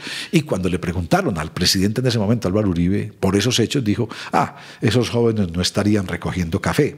Es decir, algo estaban haciendo y muchos de ellos eran jóvenes con discapacidades cognitivas, jóvenes de barrios vulnerables, que los enganchaban en una, el ejército pasaba una patrulla y los llevaba a las malas o a las buenas. Les decían, hay un trabajo en tal parte y se los llevaban, los mataban, les ponían un uniforme de guerrilla, un arma y los hacían presentar como positivos. Pero mucha gente avaló eso y todavía, incluso, todavía gente del Centro Democrático del Partido de Álvaro Uribe se niega a reconocer eso como un hecho y dice, no, es que es un costo colateral de la guerra. Entonces hay una justificación de un lado o de otro. Incluso miren, los más afectos, los voy a decir los más fanáticos del gobierno de Gustavo Petro, fueron altísimos críticos, pero críticos diarios, digo, hay que ser críticos permanentes, pero críticos diarios, de, en todos los días salían en las noticias diciendo por qué el gobierno de Iván Duque no se manifiesta por los líderes sociales asesinados en Colombia. Y dejaron pasar. Y los afectos a Iván Duque y Álvaro Uribe nunca protestaban por eso. Hoy, eh, durante el gobierno, estos siete meses del presidente Petro, van algo así como 160 líderes sociales asesinados. O sea, se mantiene no hay un descenso, hay una variación. Ahí se mantiene el asesinato de líderes sociales. Hoy, ninguno de los fanáticos de Petro sale en las noticias a reclamar por esos asesinatos, pero todos los fanáticos de Uribe dicen, ¿y estos por qué no protestan ahora? O sea, es una cosa, entonces, si el muerto es más cercano a mí, eh, o si yo no estoy del gobierno, protesto, en fin, una cosa es, finalmente una aceptación social de, de determinadas violencias. Entonces a todos nos marcó, todo eso pues para decir que nos marcó a todos, por supuesto. Es decir, yo hay historias que si empiezo a contar terminaré llorando, porque nos marcaron profundamente. Mm, amigos, compañeros de la universidad, el presidente del Comité de Derechos Humanos, Héctor Abad Gómez, que además hay una película, la pueden ver en Netflix, que se llama El Olvido que Seremos, y es un libro bellísimo, El Olvido que Seremos, lo escribió su hijo 20 años después, Héctor Abad Facio Lince. Ah, matan Cuento rápidamente esta historia. Un lunes, 17 de agosto del año 1988, matan a Luis Felipe Vélez, presidente del Sindicato de Maestros y Maestras de Antioquia, 23.000 maestros, lo matan. El martes 18 de agosto estamos en el funeral de Luis Felipe y hemos sacado, yo era del Comité de Derechos Humanos, era secretario de un sindicato de periodistas, y hemos sacado el féretro de la sede de los institutores, de los maestros, para llevarlo en un recorrido como de 8 o 9 kilómetros hasta el cementerio a pie. Y sacamos el féretro y cuando llevábamos unas 10 cuadras recorridos, hay un rumor entre miles de personas, mataron a Héctor Abad, mataron a Leonardo Betancourt, presidente y vicepresidente del Comité de Derechos Humanos, médicos ambos, médicos salubristas de la Universidad Pública. Y dijimos, no puede ser. Estaban en, los mataron en la puerta de la asociación de maestros de donde habíamos acabado de, salir, de sacar el féretro. Entraban a una reunión con la junta de la asociación de maestros mientras se hacía la marcha. Ellos iban a definir cómo proteger a estos otros maestros y los mataron a ambos. Al día siguiente estábamos en el funeral de Héctor Abad y Leonardo Betancourt. Dos días después, el 20, entran a una oficina que teníamos un grupo de profesionales por libertades políticas a asesinar a nuestro, al que manejaba la oficina, Omar. Y Omar, es, por fortuna, no llegó a la oficina. Los sicarios estuvieron esperando una hora, encerraron a su secretaria en el baño, estuvieron esperando una hora para matarlo. Él no llegó porque se quedó en un café abajo conversando sobre estos asesinatos. Cuando llega, encuentra a su secretaria encerrada, le dice, perdete que te van a matar. Esa noche nos reunimos en mi casa, él llega sin pelo, ni barba, ni nada. Al día siguiente se va al exilio y no regresó nunca más. Vive en Estados Unidos. Montó una pizzería, un abogado y se dedicó a defender colombianos allá, pues informalmente. Entonces, en fin, todas las historias nuestras cotidianas, muchas historias cotidianas están atravesadas por esto. Yo te decía, yo tengo en mi barrio San Javier uno de mis de mis referentes permanentes, vas al cementerio de San Javier, cementerio de la Iglesia Católica, donde estuvieron enterrados mis abuelos, vas hoy al cementerio y te encontrás las tumbas de cientos de jóvenes, muy jóvenes. Entonces te encontrás la tumba de Giel, Y-H-I-L, un rapero que ocho días antes de ser asesinado en su barrio, un problema entre jóvenes, ocho días antes hizo un video de rap en el mismo cementerio cantándole a la muerte y a la vida desde ese cementerio, a sus amigos. Y ocho días después lo están enterrando sus mismos amigos allí. O está la tumba del duque. El duque hizo una canción Bala Asesina para decirle a las bandas de su barrio, ahí en la Comuna 13, hombre, estas balas de ustedes son balas asesinas.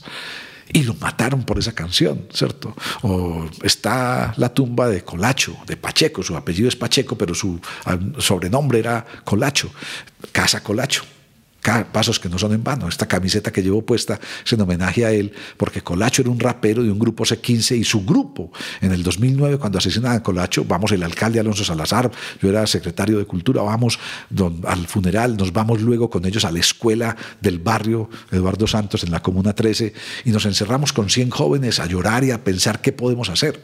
Y se decide hacer un centro, una casa cultural en homenaje a Colacho que manejan los propios, es una escuela de los cuatro elementos del hip hop, del hip hop, del, pues, del rap, del breakdance, del graffiti y del DJ. Y es un centro cultural tremendo. Se llama Casa Colacho, pasos que no son en vano. Pero es eso, es decir, o matan a, Medina el 4 de julio del 2010 del grupo Zombatá, se levanta a las, 5, a las 6 de la mañana y su madre le dice, mijito, ¿para dónde vas? ¿Por qué tan temprano? Muchacho de 21 años con un hijo de un año. Y él le dice, mamá, hoy nos cambia la vida, domingo 4 de julio, hoy nos cambia la vida, hoy viene la ministra de Cultura a ver nuestro proyecto. Yo iba con la ministra donde ellos. El hombre sale y a 200 metros lo matan. A las 6 de la mañana, 6 y 10 estaba asesinado.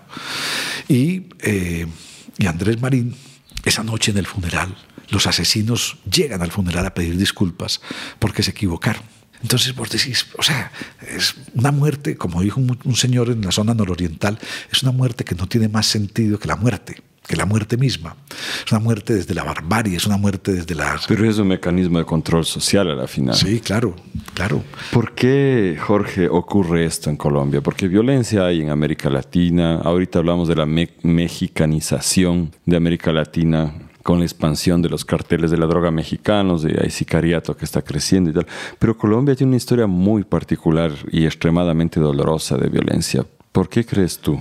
¿Se te ocurre alguna teoría? No, no, eh, es una pregunta siempre sin explicación. El, no, no, no, sé por qué relacioné tu pregunta con un comentario de Eduardo Bonomi. Eduardo Bonomi fue el ministro de Seguridad del gobierno de Pepe Mujica. Yo los apoyé a ellos durante varios años en una estrategia nacional de seguridad y convivencia. Y cuando conocí a Bonomi el primer día, además el bicho, que le dicen así el bicho, había estado preso con Mujica durante 7, 8 de los 13 años que Mujica estuvo preso, este hombre también estuvo preso. Bueno, y el bicho, el primer día que lo conocí en una conversación, me dice, hombre, estoy preocupado, están anunciando una serie sobre Pablo Escobar en televisión, la de Pablo Escobar, el patrón del mal. No la brasilera de Netflix, sino otra que se hizo en Colombia por Caracol, que es tremenda, basada en el libro de Alonso Salazar, quien luego fue alcalde, trabajé con él. Y el libro se llama La parábola de Pablo. Es una serie tremenda, tremenda. Bueno, esa serie, que son 74 capítulos, eh, me dice el bicho, me están anunciando esa serie y me da miedo. Y le dije, ¿por qué? Dice, por lo que eso puede desatar en la sociedad. Y le dije, ministro, véala, vea la serie. Y yo vengo dentro de 40 días. Usted me invita a un café y conversamos. Vea un, uno o dos capítulos. Cuando volví, me dijo, me invitó al café y me dice, mejor, me hiciste un daño tremendo. Le dije, ¿por qué? dice, porque no puedo parar de verla y soy ministro y no tengo tiempo. Pero estoy grabando todos los capítulos, los estoy viendo. Pero me dijo, tengo tres sensaciones muy dolorosas. le dije, ¿cuáles? Me dice, primero, ver el dolor que ustedes han pasado. Es impresionante lo que ha vivido Colombia, o sea, inimaginable, impensable. Segundo, una sensación horrorosa porque ante las dictaduras que hemos padecido en Uruguay, en Argentina, en Chile, en Paraguay, en Brasil, el continente entero y el mundo fue solidario. En cambio, nosotros hemos dejado Colombia sola con ese problema nunca nos importó, porque no era con nosotros. Y no era una dictadura, era el narcotráfico. Entonces los dejamos solos. No ha habido una solidaridad internacional. Y me dice, yo conversé con Pepe de esto, le estoy contando a Pepe Mujica estas cosas. ¿Dónde estábamos nosotros? Pues los revolucionarios de Latinoamérica acompañando a Colombia en esa tragedia. Y tercero, me dijo, tremendo desafío que ustedes tienen, porque todo eso es como una cosa estructural de, tu país muy dura. Pepe Mujica me decía, y además lo decía en público, y lo dijo aquí en Colombia y lo dijo en Uruguay, y él me decía, ustedes son el país del futuro, porque han pasado por tantos dolores y por tantos horrores, pero han tenido la capacidad de mantenerse ahí, de no naufragar no utilizaba esa palabra, naufragar, no, se han hundido, no se han hundido ustedes como país, han mantenido una economía, han mantenido una democracia, han mantenido una estabilidad en muchas cosas, a pesar de todo, derechas y de izquierdas, y lo decía en esos términos, a pesar de derechas y de izquierdas, ustedes son el país del futuro. Hace dos o tres años dijo, hombre, yo creo que me estaba equivocando. Yo pensé que el acuerdo de paz iba a ser mejor para Colombia, pero como que no terminan de arrancar. No sé, yo todo eso para decirte que no sé responder tu pregunta. No sé por qué somos como somos.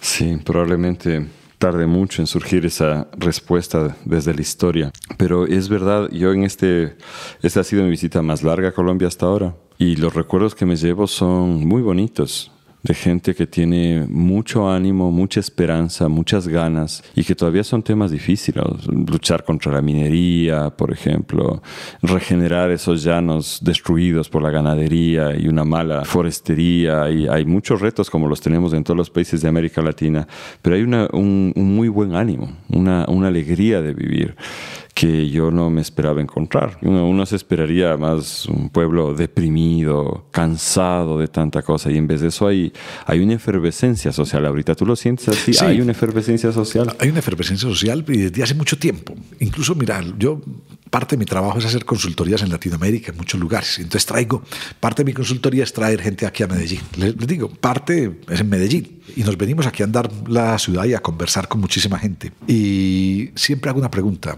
¿esperaban esto? No. Nadie esperaba una ciudad alegre, una ciudad dinámica, una ciudad viva, una ciudad que no está encerrada en sí misma, ¿cierto? Yo creo que incluso en el peor de los momentos, en el peor año en Medellín en violencias fue en 1991 ese año tuvimos 6.700 muertes violentas. Eso equivale a una tasa de muerte violenta de 382 muertos por cada 100.000 habitantes. O sea, es impresionante. Te doy un dato. Hoy la ciudad del mundo que más tasa de muerte violenta tiene, tiene 169 muertes por cada 100.000 habitantes. Y la que más ha subido, eh, San Pedro Sula, 180 y algo. Y Medellín tuvo 382, o sea, doblaba a la peor en su peor momento. Un dato es, por ejemplo, Argentina, que están preocupadísimos por las violencias que Argentina tiene un promedio de muerte violenta de seis muertes violentas por cada 100.000. Nosotros tuvimos 382 solo en Medellín.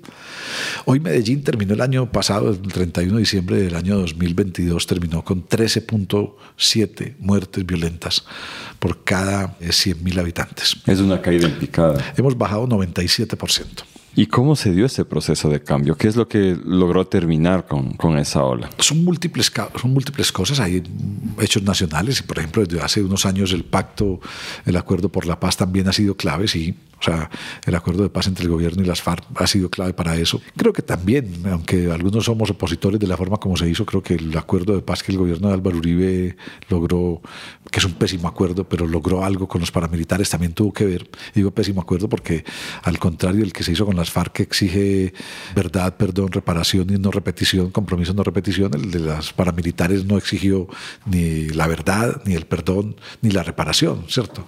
Entonces son procesos muy cojos y por eso hoy siguen vivos, en muchos lugares siguen vivos grupos paramilitares. Entonces hay asuntos nacionales que por supuesto tienen que ver, pero yo creo que la, yo por lo menos sostengo que lo que ha pasado en Medellín es que cambiamos nuestro paradigma de inseguridad y seguridad.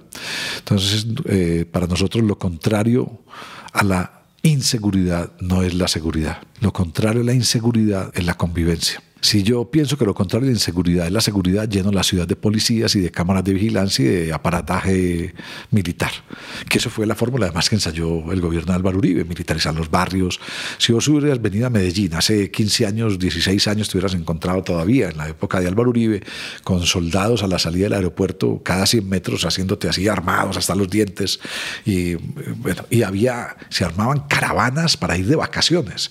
Caravanas, entonces, hombre, es que no se podía salir por el país era imposible. Entonces se armaban caravanas. Entonces 100 familias, entonces decían, se cruzaban los datos, 100 familias van para la costa, 10 horas, listo. Entonces salen cuando, a las 6 de la mañana, mañana. Bien, encabezaba la caravana un tanque de guerra, cada cuatro o cinco carros un carro, un camión militar, o sea, ibas en medio de un convoy militar cantando vamos a la playa caliente el sol, pues no tiene sentido, pero mucha gente se tragó el cuento de que eso era seguridad, todavía mucha gente, el alcalde de Medellín que es un estúpido, estúpido, corrupto, lo digo con todas las letras, acaba de cerrar la semana pasada la Plaza de Esculturas de Botero, un cerramiento con mallas y con ingresos controlados por policía, porque la plaza está insegura. Entonces hay gente que cree que la solución es vender el sofá y cerrar la plaza y no solucionar el problema estructural de inseguridad. Entonces decíamos, si lo contrario la inseguridad no es la seguridad, ¿Qué es? La convivencia. Los países del mundo donde hay mayor seguridad no son los que están más militarizados o con mayor número de policías. Los países del mundo donde vos te sentís más seguros es donde hay convivencia. Ah, ¿y cómo se construye la convivencia? Con proyectos sociales, educativos y culturales. Entonces, ¿qué ha hecho Medellín durante los últimos 30 años? Mucho. Y durante los últimos 18 con mucha fuerza. Hacer altísimas inversiones en proyectos sociales, proyectos educativos, proyectos culturales y urbanos en los barrios de mayor pobreza y de mayor violencia. Es una fórmula sencilla. ¿Puedes repetir cuáles son? esas acciones? Sí. Hacer acciones sociales, educativas, culturales y urbanas en los barrios de mayores violencias y pobrezas. Nosotros en el 2004 hicimos tres mapas de Medellín. Un mapa, índice de desarrollo humano, zonas de mayor pobreza. Dos, mapa de homicidios, coincidía. Las zonas más pobres, las zonas de mayor homicidio. Y tres, mapas de densidad poblacional, pero con una lupa, 0 a 6 años. ¿Dónde estaban en Medellín la mayor cantidad de niños y niñas de 0 a 6 años? De 0 a 6. Y coincidían, eran las zonas de menor índice de desarrollo humano, eran las zonas de mayor homicidio. Nos llevó, por ejemplo, incluso a una definición que es muy simple. Cuando yo digo, soy de la Comuna 13, ¡Ave María! ¿Sos del barrio más violento de Medellín? No, ni Medellín fue la ciudad más violenta del mundo durante 20 años. Fuimos la ciudad más violentada y mi barrio el barrio más violentado. Porque es que yo no soy el violador, yo no soy el victimario. Yo soy la víctima. Medellín ha sido víctima durante años de múltiples violencias y mi barrio fue el barrio más violentado de la ciudad. Por lo tanto, si yo me paro ante vos, Javier, y te digo, soy víctima de una violación o de un asalto, de algo, ¿qué espero de vos? Un abrazo. Primero que todo, un abrazo. Después veremos otras cosas, pero el abrazo. Entonces, lo que nosotros hemos hecho durante años es intervenciones urbanas integrales con resultados sociales o profundos proyectos sociales con resultados y con contenidos urbanos. Entonces, un parque biblioteca o colegios públicos de calidad o las escaleras eléctricas de la 13 o la intervención. Vos hoy en Medellín, 2.600.000 habitantes tenés. Te doy unos datos básicos. 100% energía en todas las casas de la ciudad. 100% agua potable. Digo 100% y siempre hay un margen de error, un 1%, eh, algo perimetral, algunas casas nuevas construidas sobre el perímetro urbano, alguna invasión nueva, en fin, pero hay una estadística, 100% agua potable, las 24 horas, 100% alcantarillado, que eso le asombra a los brasileros. Hay ciudades como Recife, con 2 millones de habitantes casi, que tienen el 37% solo de esgotos, de alcantarillado. Medellín 100% de alcantarillado, 90% de gas domiciliario, de gas conectado a tu casa, no de pipa de gas. 100% de calles asfaltadas. Transporte público de calidad para los barrios de mayor pobreza, que fueron los barrios de mayor violencia, de mayor densidad poblacional. Equipamientos culturales, parques, biblioteca, unidades de vida articulada que llamamos casas de la cultura, centros culturales, en los barrios, en esos tres mapas, el barrio de las mayores violencias, el barrio de las mayores pobrezas y el barrio de la mayor densidad poblacional. Los mejores equipamientos deportivos, hay 880 equipamientos deportivos en la geografía física de la ciudad. Entonces, vos, claro, todo eso va generando otro tipo de oportunidades, apoyos a proyectos de emprendimiento. Creamos un fondo de educación superior destinado a los jóvenes de los dos sectores más pobres de la población hay una clasificación del 1 al 6 y en el 1 y en el 2 están pues, los sectores más pobres de la población. Un fondo de educación universitaria para cualquier universidad pública o privada. En Colombia las universidades públicas se cobran según tus niveles de ingresos y de rentas y donde hayas estudiado el colegio privado. Puedes no pagar nada. Hay jóvenes que no pagan nada, pero puedes pagar 2 mil dólares en una universidad pública. Bueno, Fondo de Educación Superior para garantizar que en 32 universidades de la ciudad los jóvenes desde el año 2005 hasta hoy puedan entrar a una universidad sin costos para ellos. En fin, muchos programas.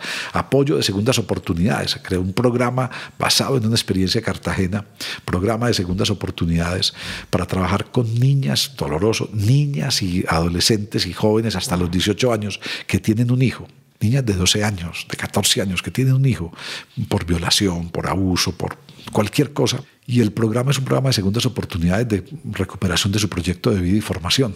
Que terminen su estudio, que hagan una carrera inicial, que en fin, y que enganchen, pero con uno tiene uno de los objetivos centrales de ese programa es que estas niñas, adolescentes y jóvenes menores de 18 años en los próximos cinco años no tengan un segundo hijo. ¿Por qué? Porque sabemos que un hijo las condena a la pobreza, pero dos hijos las condenan a la miseria. Entonces, bueno, creación de multi... Nosotros llegamos a tener 97 tipos de programas para jóvenes. Había jóvenes de pelo amarillo y zapatos rojos, creemos programas para jóvenes de pelo amarillo y zapatos rojos.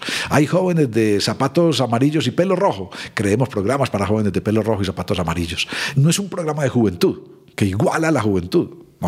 Es un programa de juventud que pretende llegar a cada nicho específico. Jóvenes en bandas, venga, fuerza joven, vamos a desarmarnos. Jóvenes enfrentados en los barrios, venga, vamos a hacer trabajos de conciliación entre ustedes para que no se sigan matando, ¿cierto? Todo, todo tipo de, cosas, generar oportunidades desde muchos lugares. La creación de oportunidades como, como fundamento para la creación de convivencia. Jorge, em, ¿de dónde vinieron estas iniciativas? Y sobre todo cómo han logrado financiar, porque ahorita yo veo muy claro lo que estás diciendo que transformó realmente eh, la sociedad y la permitió salir de esa ola de violencia, fue un montón de acciones concertadas eh, orientadas a terminar con el desamparo.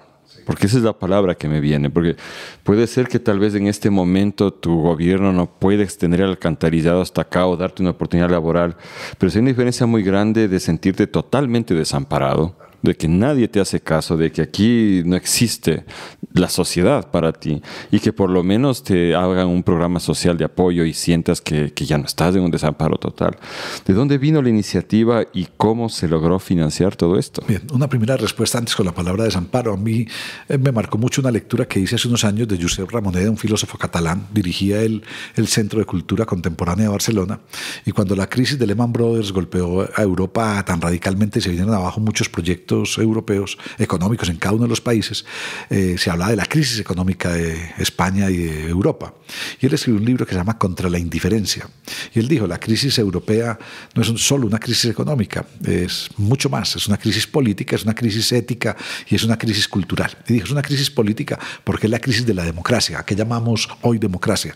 Preguntémonos si eso en Ecuador y en Colombia, o en Latinoamérica, en cualquiera de nuestros países. Es una crisis, es una crisis ética porque es la crisis de la inclusión. ¿A quién incluye y a quién excluye un modelo de desarrollo? Preguntémonos eso en Colombia, en Latinoamérica. Y dijo, es una crisis de la indiferencia, porque es una crisis cultural. El otro no existe, al otro no lo vemos, eh, el otro no importa es como yo digo, es como una sociedad del Señor de los Anillos. Mi tesoro, mi tesoro, mi tesoro, lo mío para lo mío, lo mío para mí, lo mío para los míos. O sea, incluso eh, apropiado de otra manera, lo público para mí, lo público para los míos, lo que hacen los políticos y muchos partidos. Muchos partidos políticos en Latinoamérica se han convertido en solo una apropiación privada del presupuesto público y uno ve a figuras contemporáneas de Latinoamérica, y no quiero mencionar a muchos, pero menciono a Cristina Kirchner en una apropiación privada del presupuesto público de Argentina. Y mucha gente la sigue defendiendo supuestamente por sus políticas progresistas. O a un Daniel Ortega que privatizó mm, Nicaragua para su propio proyecto religioso de líder Rosario. O, en fin, o sea, tanta gente que ha convertido nuestros países en un botín. Hoy, hoy puse algo sobre eso. O sea, nuestros países. Sí, y un modelo de extractivismo total. Es, el, presupuesto público como un botín eh, posible. Entonces, y aquí en Medellín estamos viendo, nuestro alcalde de Medellín es un apropiador de lo. O sea, convirtieron el presupuesto público de estos tres años en un botín para grupos políticos eh, privados y para intereses privados. Pero bueno, ¿de dónde nació y con qué nos financiamos? Eh, hay una frase que yo he usado y es que esta ciudad era un fracaso colectivo. Esa cifra de 1991, de 6.700 muertes, de 382 muertes por cada 100.000 habitantes, fue como un límite pero no nos dábamos cuenta que era el límite. Veníamos creciendo mucho en los años 80 y estábamos todos fracasábamos, pero yo creo que hubo varios hechos en 1990 y 91 que nos pusieron como frente al espejo. Una película, Rodrigo de No Futuro, de Víctor Gaviria, un libro de Alonso Salazar, el mismo autor de la parábola de Pablo. Su primer libro fue No nacimos pa' semilla, sobre los sicarios de Medellín. Los sicarios de Medellín cometían los magnicidios, fueron los que mataron a Luis Carlos Galán Sarmiento, a Rodrigo Lara, políticos colombianos, candidatos a la presidencia, en fin. Entonces nos convertimos en una ciudad que decía, a ver, ¿y, para dónde vamos? empezamos a mirarnos y empezamos a conversar y empezamos a tomar conciencia de algo, que lo que estábamos viviendo en Medellín era un fracaso colectivo y que solo podíamos salir adelante con un desafío colectivo y que teníamos que sentarnos en la mesa todos. ¿Quiénes todos? El de derecha, el de izquierda, el empresario, la comunidad, eh, las universidades públicas y privadas, las iglesias de un lado y otro. Entonces alguien me preguntó alguna vez cuando dije esto, dijo, hombre, y se sentaron a conversar a pesar de las diferencias. Y le dije, no, no nos sentamos a conversar a pesar de las diferencias. Nos sentamos a conversar a partir de las diferencias. Es que si yo solo converso con quien piensa como yo, con quien actúa como yo, con quien se viste como yo, con quien lee lo mismo que yo, pues eso no es una sociedad, es una iglesia. Y a mí no, y a mí no me gustan las iglesias, ninguna. Entonces, no se trata de construir una iglesia, se trata de construir una sociedad. Y la sociedad exige que nos sentemos a pensar y a construir precisamente los que pensamos distintos. O sea, yo puedo estar en desacuerdo con vos. Incluso decíamos en ese momento, a ver, en esta mesa tenemos diferencias radicales en las soluciones. ¿Cómo solucionamos un problema de violencia? Algunos decían militarizando la ciudad y otros decíamos invirtiendo en proyectos educativos, sociales y culturales. Pero está bien, podemos tener esa diferencia, expresémosla, pero tenemos que ponernos de acuerdo en el problema. Si no nos ponemos de acuerdo en el problema, nunca vamos a intentar siquiera acercar las propuestas de diferencia. Hicimos cosas durante cinco años, los seminarios de Medellín Alternativas de Futuro, y ahí logramos que gobierno nacional, gobierno departamental, gobierno municipal de Medellín, federación de ONGs, sectores empresariales, si vos, todos, todos los sectores, hicimos, nos sentamos a diseñar el plan estratégico de Medellín 2015, lo terminamos en 1996, cuando el 2015 nunca iba a llegar. O sea, yo en el 96 tenía 34 años, en el 2015 tenía 15 y 38, 53. Eh, Yo nunca pensé, a los 34 nunca pensé que iba a tener 53 años y menos 60. Y hicimos colectivamente un plan estratégico de Medellín. Y hace unos años, 2015 pues, fue hace 8, evaluamos el plan 2015 y casi todo se logró casi todo se logró. Porque no era el plan de Melguizo, o no era el plan de Gómez, o no era el plan de Salazar, o no era el plan de Jaramillo, no era el plan de uno. Era un plan construido colectivamente, donde incluso muchas de esas personas en la mesa donde trabajamos juntos, después ni nos volvimos a ver porque teníamos serias diferencias, pero logramos construir un proyecto colectivo. Y el presupuesto, entonces, un segundo momento, o sea, años 90, un momento de la construcción, convertimos a Medellín en un laboratorio. El Banco Interamericano de Desarrollo, incluso en el 2009, hicimos una asamblea del BID en Medellín y el BID hizo un libro sobre Medellín y lo llamó Modelo Medellín. Y nosotros, desde la alcaldía, estaba yo en ese momento trabajando en la alcaldía y ayudamos con el libro y dijimos, no, no nos ponga modelo. Nosotros no somos un modelo. Modelo es este vaso que tengo en la mano o el micrófono por el que estamos hablando que se puede reproducir aquí o en cualquier lugar. O el teléfono se puede fabricar igual en cualquier lugar. Nosotros somos un laboratorio. ¿Qué es un laboratorio? Una fábrica de fracasos. en un laboratorio todos los días se fracasa. Esa es la esencia de un laboratorio. En un laboratorio es muy raro el triunfo. Pero ¿qué diferencia una fábrica de fracasos de un laboratorio? Que de cada fracaso el laboratorista aprende y el día siguiente comete otro error distinto al del día anterior. Entonces yo creo que nosotros convertimos a Medellín en un laboratorio de soluciones desesperadas a problemas eh, muy duros. Y muchos de esos experimentos que hicimos fracasaron, muchos, pero todos aprendíamos. Y empezamos a compartir los aprendizajes. Y empezamos, nos juntamos. yo dirigía una ONG de prevención de consumo de drogas y prevención de violencias juveniles durante siete años, surgir. Entonces nos juntábamos con quién más hace esto que estamos haciendo nosotros. Y que antes era cada uno, como dirían en el sur del continente, con su chacrita. El señor, no, venga, ¿qué haces vos? ¿Qué haces vos? ¿Qué haces vos? ¿Qué haces vos? Contratemos una evaluación internacional de esto que hacemos y compartamos los aprendizajes. Desnudémonos en una pieza juntos y veámonos nuestras vergüenzas y veámonos nuestras cualidades. En fin, y aprendamos. Empecemos a preguntar en otros países cómo lo han hecho. Y salimos a buscar. Y aprendimos del modelo de universidad de empresa en Monterrey. Y aprendimos de los modelos de urbanismo social en Bilbao y en Barcelona. Y aprendimos de proyectos de juventud en drogas y violencias increíble en Alemania pero muchísimo, o sea, impresionante. Y aprendimos de planeación estratégica de ciudad en Rosario, de Argentina. Fue la primera ciudad del continente que hizo un plan a 30 años en el libro rojo de Rosario, Argentina. Y aprendimos en Porto Alegre, en los foros sociales mundiales de presupuesto participativo. Y hoy existe en Medellín presupuesto participativo, que en Brasil se acabó. Y en Porto Alegre lo acabaron y aquí sigue existiendo. Y le aumentamos planes de desarrollo local. Y luego aprendimos de Rosario también presupuesto participativo joven. Pero luego a los tres años los de Rosario, Argentina, vinieron a aprender de presupuesto participativo joven acá.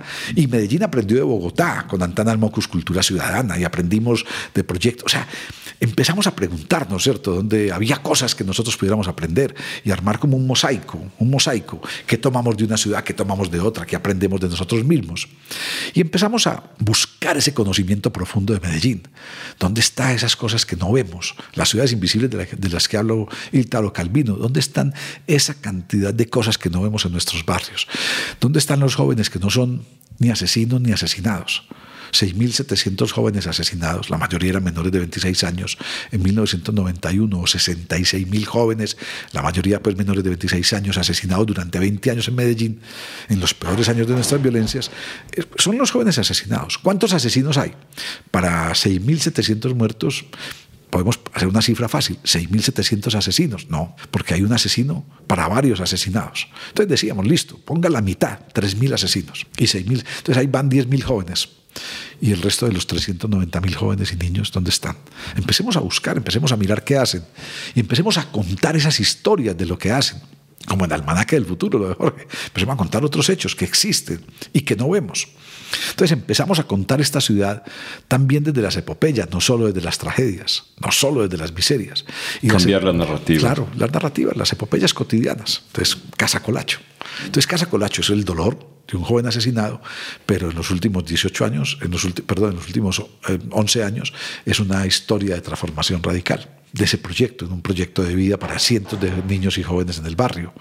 Entonces, construir eso. Y el presupuesto, la mayor parte presupuesto municipal. La mayor parte. Una buena orientación del presupuesto municipal. Y ahí son tres elementos. Uno, Medellín es una ciudad con autonomía financiera muy importante. Somos dueños de nuestras empresas públicas de servicios. Todo lo que yo prendo o pago en mi casa, la luz, la energía, el gas, la basura, todo se lo pago a la alcaldía de Medellín. Incluso el 51% de mi telefonía fija, de mi internet en la casa se lo pago, de mi televisión se lo pago a una empresa pública. Pero además no solo es una empresa pública, es una empresa altamente rentable. En el 2022 dejó 1.500 millones de dólares de excedentes, de los cuales por acuerdo municipal, ley municipal, el 33% entra al presupuesto de la ciudad y con dos condicionantes.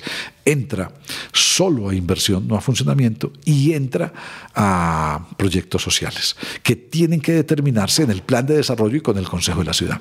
Entonces, sin el presupuesto de nuestras empresas municipales públicas, tal vez lo de Medellín no hubiera sido viable. Pero también hay una vinculación del sector privado muy fuerte muy fuerte. Hay unas alianzas público-privadas, comunitarias, que han funcionado mucho en la ciudad y que, por ejemplo, este alcalde actual las está rompiendo, o las rompió en este momento. No hay ninguna confianza, ni del sector comunitario, ni del sector social, ni del sector privado hacia el alcalde. Entonces el alcalde está trabajando solo con el presupuesto público, pero no hay alianzas que produzcan los hechos que durante años se han producido en Medellín. Y es de derecha, me imagino, el alcalde. Este alcalde es muy especial porque se vendió como progresista y por eso ganó, porque veníamos de un alcalde de derecha desastroso, Federico Gutiérrez. Este alcalde se vendió con un discurso progresista, izquierda, independiente, además su movimiento se llama Independientes. Ganó con la más alta votación en la historia. Yo te diría que la mayoría de mis amigos votaron por él porque vieron una persona joven, había sido viceministro de tecnología, en fin. Pero luego, muy, muy pronto, cuatro o cinco meses, se destaparon todas las cartas. Y aunque él dice que es de Petro, hoy mm, sé de muy buena fuente y hace dos días además de los dirigentes del partido de Petro en la Colombia Humana, que Petro está encartado con él, que no sabe qué hacer porque este hombre lo apoyó para su campaña presidencial, pero Petro tiene toda la información sobre los hechos horrorosos de él. Y este hombre viene del Partido Conservador y del Partido Liberal, de los partidos tradicionales, y está gobernando con los partidos de derecha está gobernando con lo peor de lo peor, pero tiene una narrativa que además inventa es muy hábil, es un mitómano y un megalómano, pero no lo digo por calificativo fácil, son dos condiciones psiquiátricas del pez más o menos diagnosticadas ya por muchos hechos, una megalomanía tremenda y un, bueno, megalomanía tremenda es una tautología, es un megalómano y un mitómano y bueno, también tiene algo que me es extraño, a mí me está sirviendo como ejemplo positivo este pésimo alcalde para decir que hace un año, un par de años, pensamos que la ciudad iba a colapsar con este alcalde. Y este alcalde es como un edificio, esta ciudad es como un edificio que con este alcalde se ha movido, como en un temblor de tierra, en un terremoto. Ustedes los tienen, nosotros también. Incluso alguna grieta ha aparecido en el edificio Medellín, incluso alguna fractura, pero no va a caer el edificio Medellín. Y no va a caer por esto, por la base, por la base. La base, la gente lo sostiene. La base es todo lo que hemos construido durante años en ese desafío colectivo, en esas alianzas público-privadas comunitarias, en esa construcción de ciudadanía, en esas juntas de acción comunal, en esas cajas de compensación familiar, en esos proyectos públicos de construcción de equidad en los territorios. Jorge, nos acercamos ya al final y yo me quedo con, un tema que quiero preguntarte todavía. Dentro de todo esto, eh, quisiera volver al tema de la cultura. ¿Cómo ves tú el tema de la cultura y además de qué cultura hablamos? ¿Se trata de que la, la, base obrera conozca a Mozart y Picasso o de qué cultura hablamos? Y tal vez si quieres tejer un poco ahí de la Casa Colacho, que la has mencionado varias veces y hasta ahorita no te he dado chance de expandirte en eso. ¿Qué rol tiene esto la cultura? Yo tengo una persona con la que solemos conversar sobre el poco énfasis que se le da a la cultura. Y claro, primero está el negocio, primero está la economía, primero, primero está todo. Y la cultura uno tiende a olvidarse. Y sin embargo, la cultura está absolutamente en todo lo que somos y hacemos. Claro. Ahí suéltele. No, te doy varias respuestas. Una, ve, te iba a mostrar algo acá, luego te lo mando que se me acabó la batería, pero la definición de cultura con la que yo trabajo es que cultura es lo que nos permite apreciar la propia vida y aprender a vivir con el otro.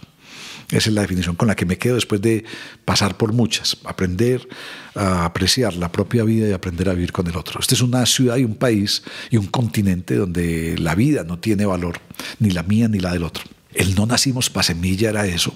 Jóvenes que estaban dispuestos a matar a otro con tal de recibir un dinero para dejarle. Y cuando, ellos mataban, pero además eran muertos en el mismo atentado. Eh, los asesinaban a ellos, porque además tal vez incluso los que los escoltas tal vez estaban haciendo parte de esa complicidad para matar al gran político. Y entonces en sus zapatos o en sus ropas se encontraba un papelito siempre, cucha, mamá, escucha, ahí le dejo la casa que le prometí. Entonces era, mi vida no importa, con tal de que vos tengas una casa cucha y punto. Pero la vida del otro tampoco importa, o sea, hemos matado fácil, lo que hemos explicado acá varias veces. Pero eh, entonces a mí esa definición, y me gusta, con, yo hice una reflexión sobre el libro de Ramoneda, de esa, el problema cultural de la indiferencia, y digo, bueno, la cultura es un antídoto contra la indiferencia. Construimos una, culturalmente una sociedad cuando no somos indiferentes, o cuando, la, cuando el otro comienza a importar, estamos construyendo realmente un cambio cultural. Ese cambio, entonces, cultura realmente es lo que nos construye como sociedad. Eh, en la medida en que soy más ciudadano, en la que en que ejerzo más mi ciudadanía, estoy haciendo parte de un proyecto cultural de transformación de la sociedad. Entonces, he dicho muchas veces, y tengo algunas cosas escritas por ahí sobre eso, y en mis clases insisto, lo que estamos haciendo es simplemente, simplemente intentar un profundo proyecto de transformación social.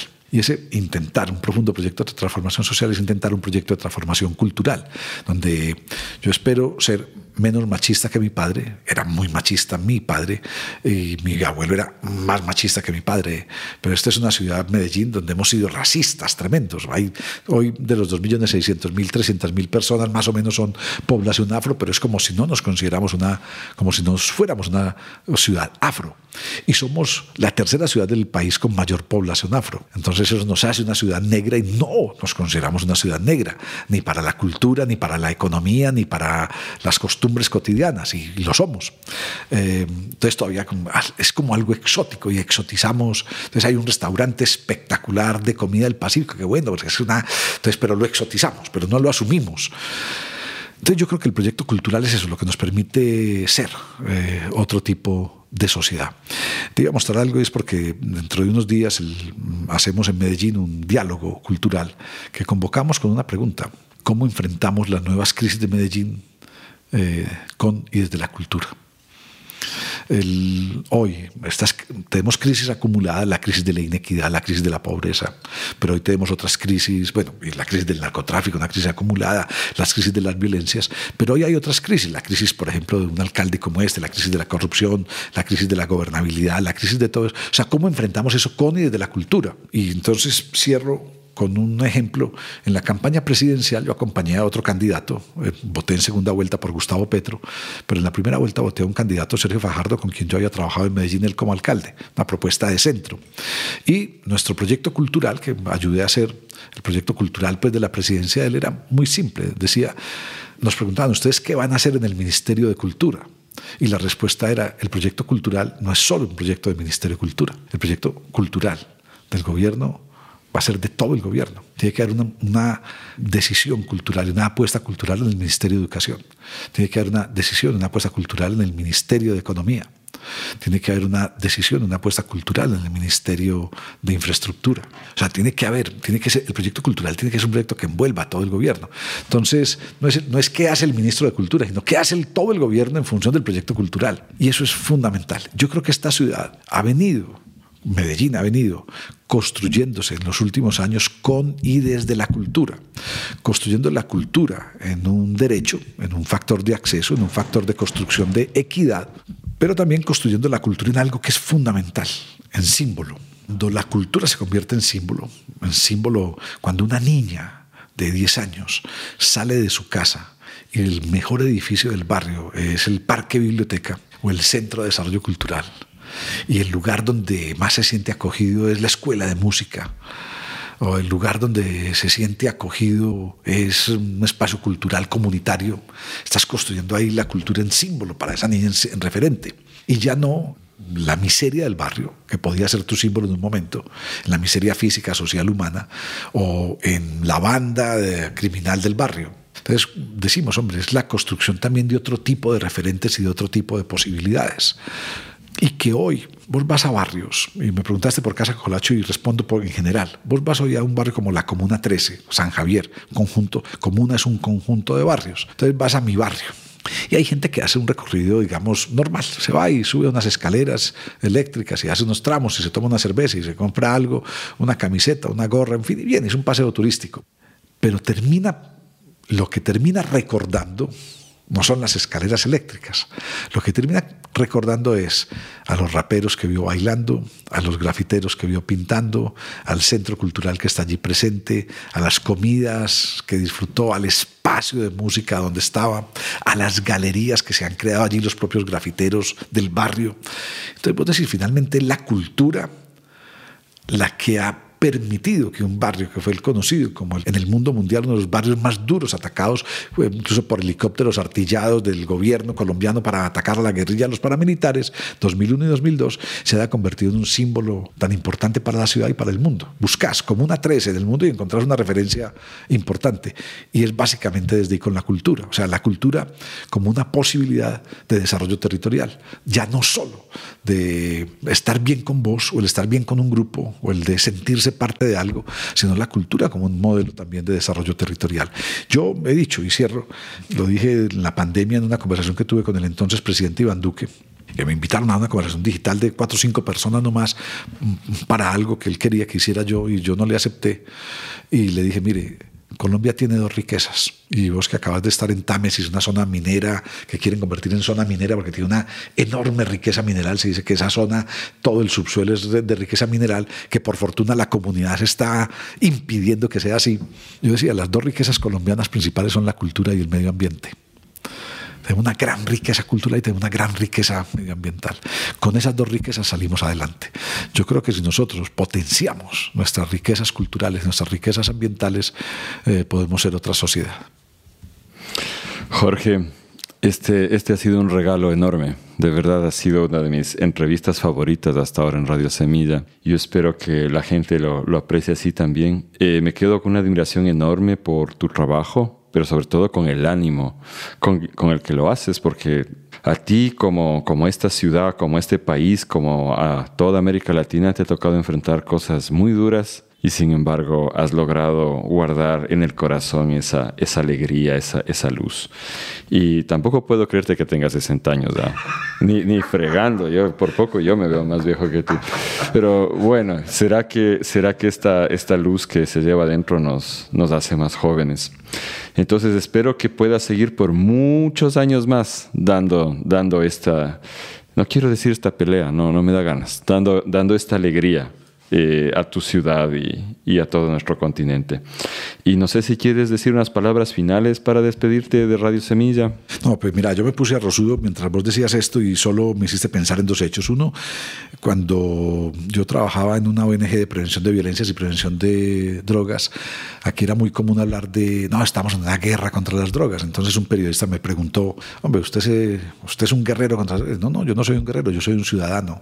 Este país está harto de guerras y no me voy a sentir un guerrero. Entonces me gusta esa expresión de que no sea una lucha, sino que es una construcción de ciudadanía permanente. Pero dos, yo, eh, hay algo que me haces pensar y es como en las cosas simples. Yo creo que nosotros, este continente está hecho de esas múltiples epopeyas que necesitamos convertir, esa cantidad de hechos simples que necesitamos convertir en, en referentes, en, en, que el otro quiera hacer esto, en que el otro quiera, que encuentre una referencia en esta cantidad de posibilidades que nos da Latinoamérica. Somos un continente, el continente todavía de la esperanza, el continente de la creatividad, el continente de las posibilidades. Somos un continente vivo, somos un continente, incluso yo hago parte de un movimiento latinoamericano que se llama Cultura Viva Comunitaria, donde además en Ecuador tenemos varios y en, esas, mm, en esos proyectos vivos, sociales y culturales, hay una cantidad de formas eh, de nombrar las nuevas utopías. Y las utopías, como decía alguien, son esas cosas que vamos convirtiendo, es ese horizonte que vamos convirtiendo en piso a medida que avanzamos. Y las utopías son las cosas que no son realizables bajo las actuales circunstancias. Por lo tanto, hay que seguir con, cambiando las circunstancias para que la utopía sea realizable. Eh, aquí seguimos en, en, la brega diaria, como decimos acá, eh, pero siempre como cargados de emoción, porque yo creo que es, es esto, es la posibilidad de construir con otros. Gracias, Jorge. Seguiremos conversando, seguiremos en contacto y tal vez te pidamos en algún otro momento que nos, nos acompañes otra vez. Queridos, queridas oyentes, como les decía, espero que hayan disfrutado realmente esto y que salgan con ganas de salir allá afuera y hacer acción para construir la colectividad. Gracias. Gracias, Javier.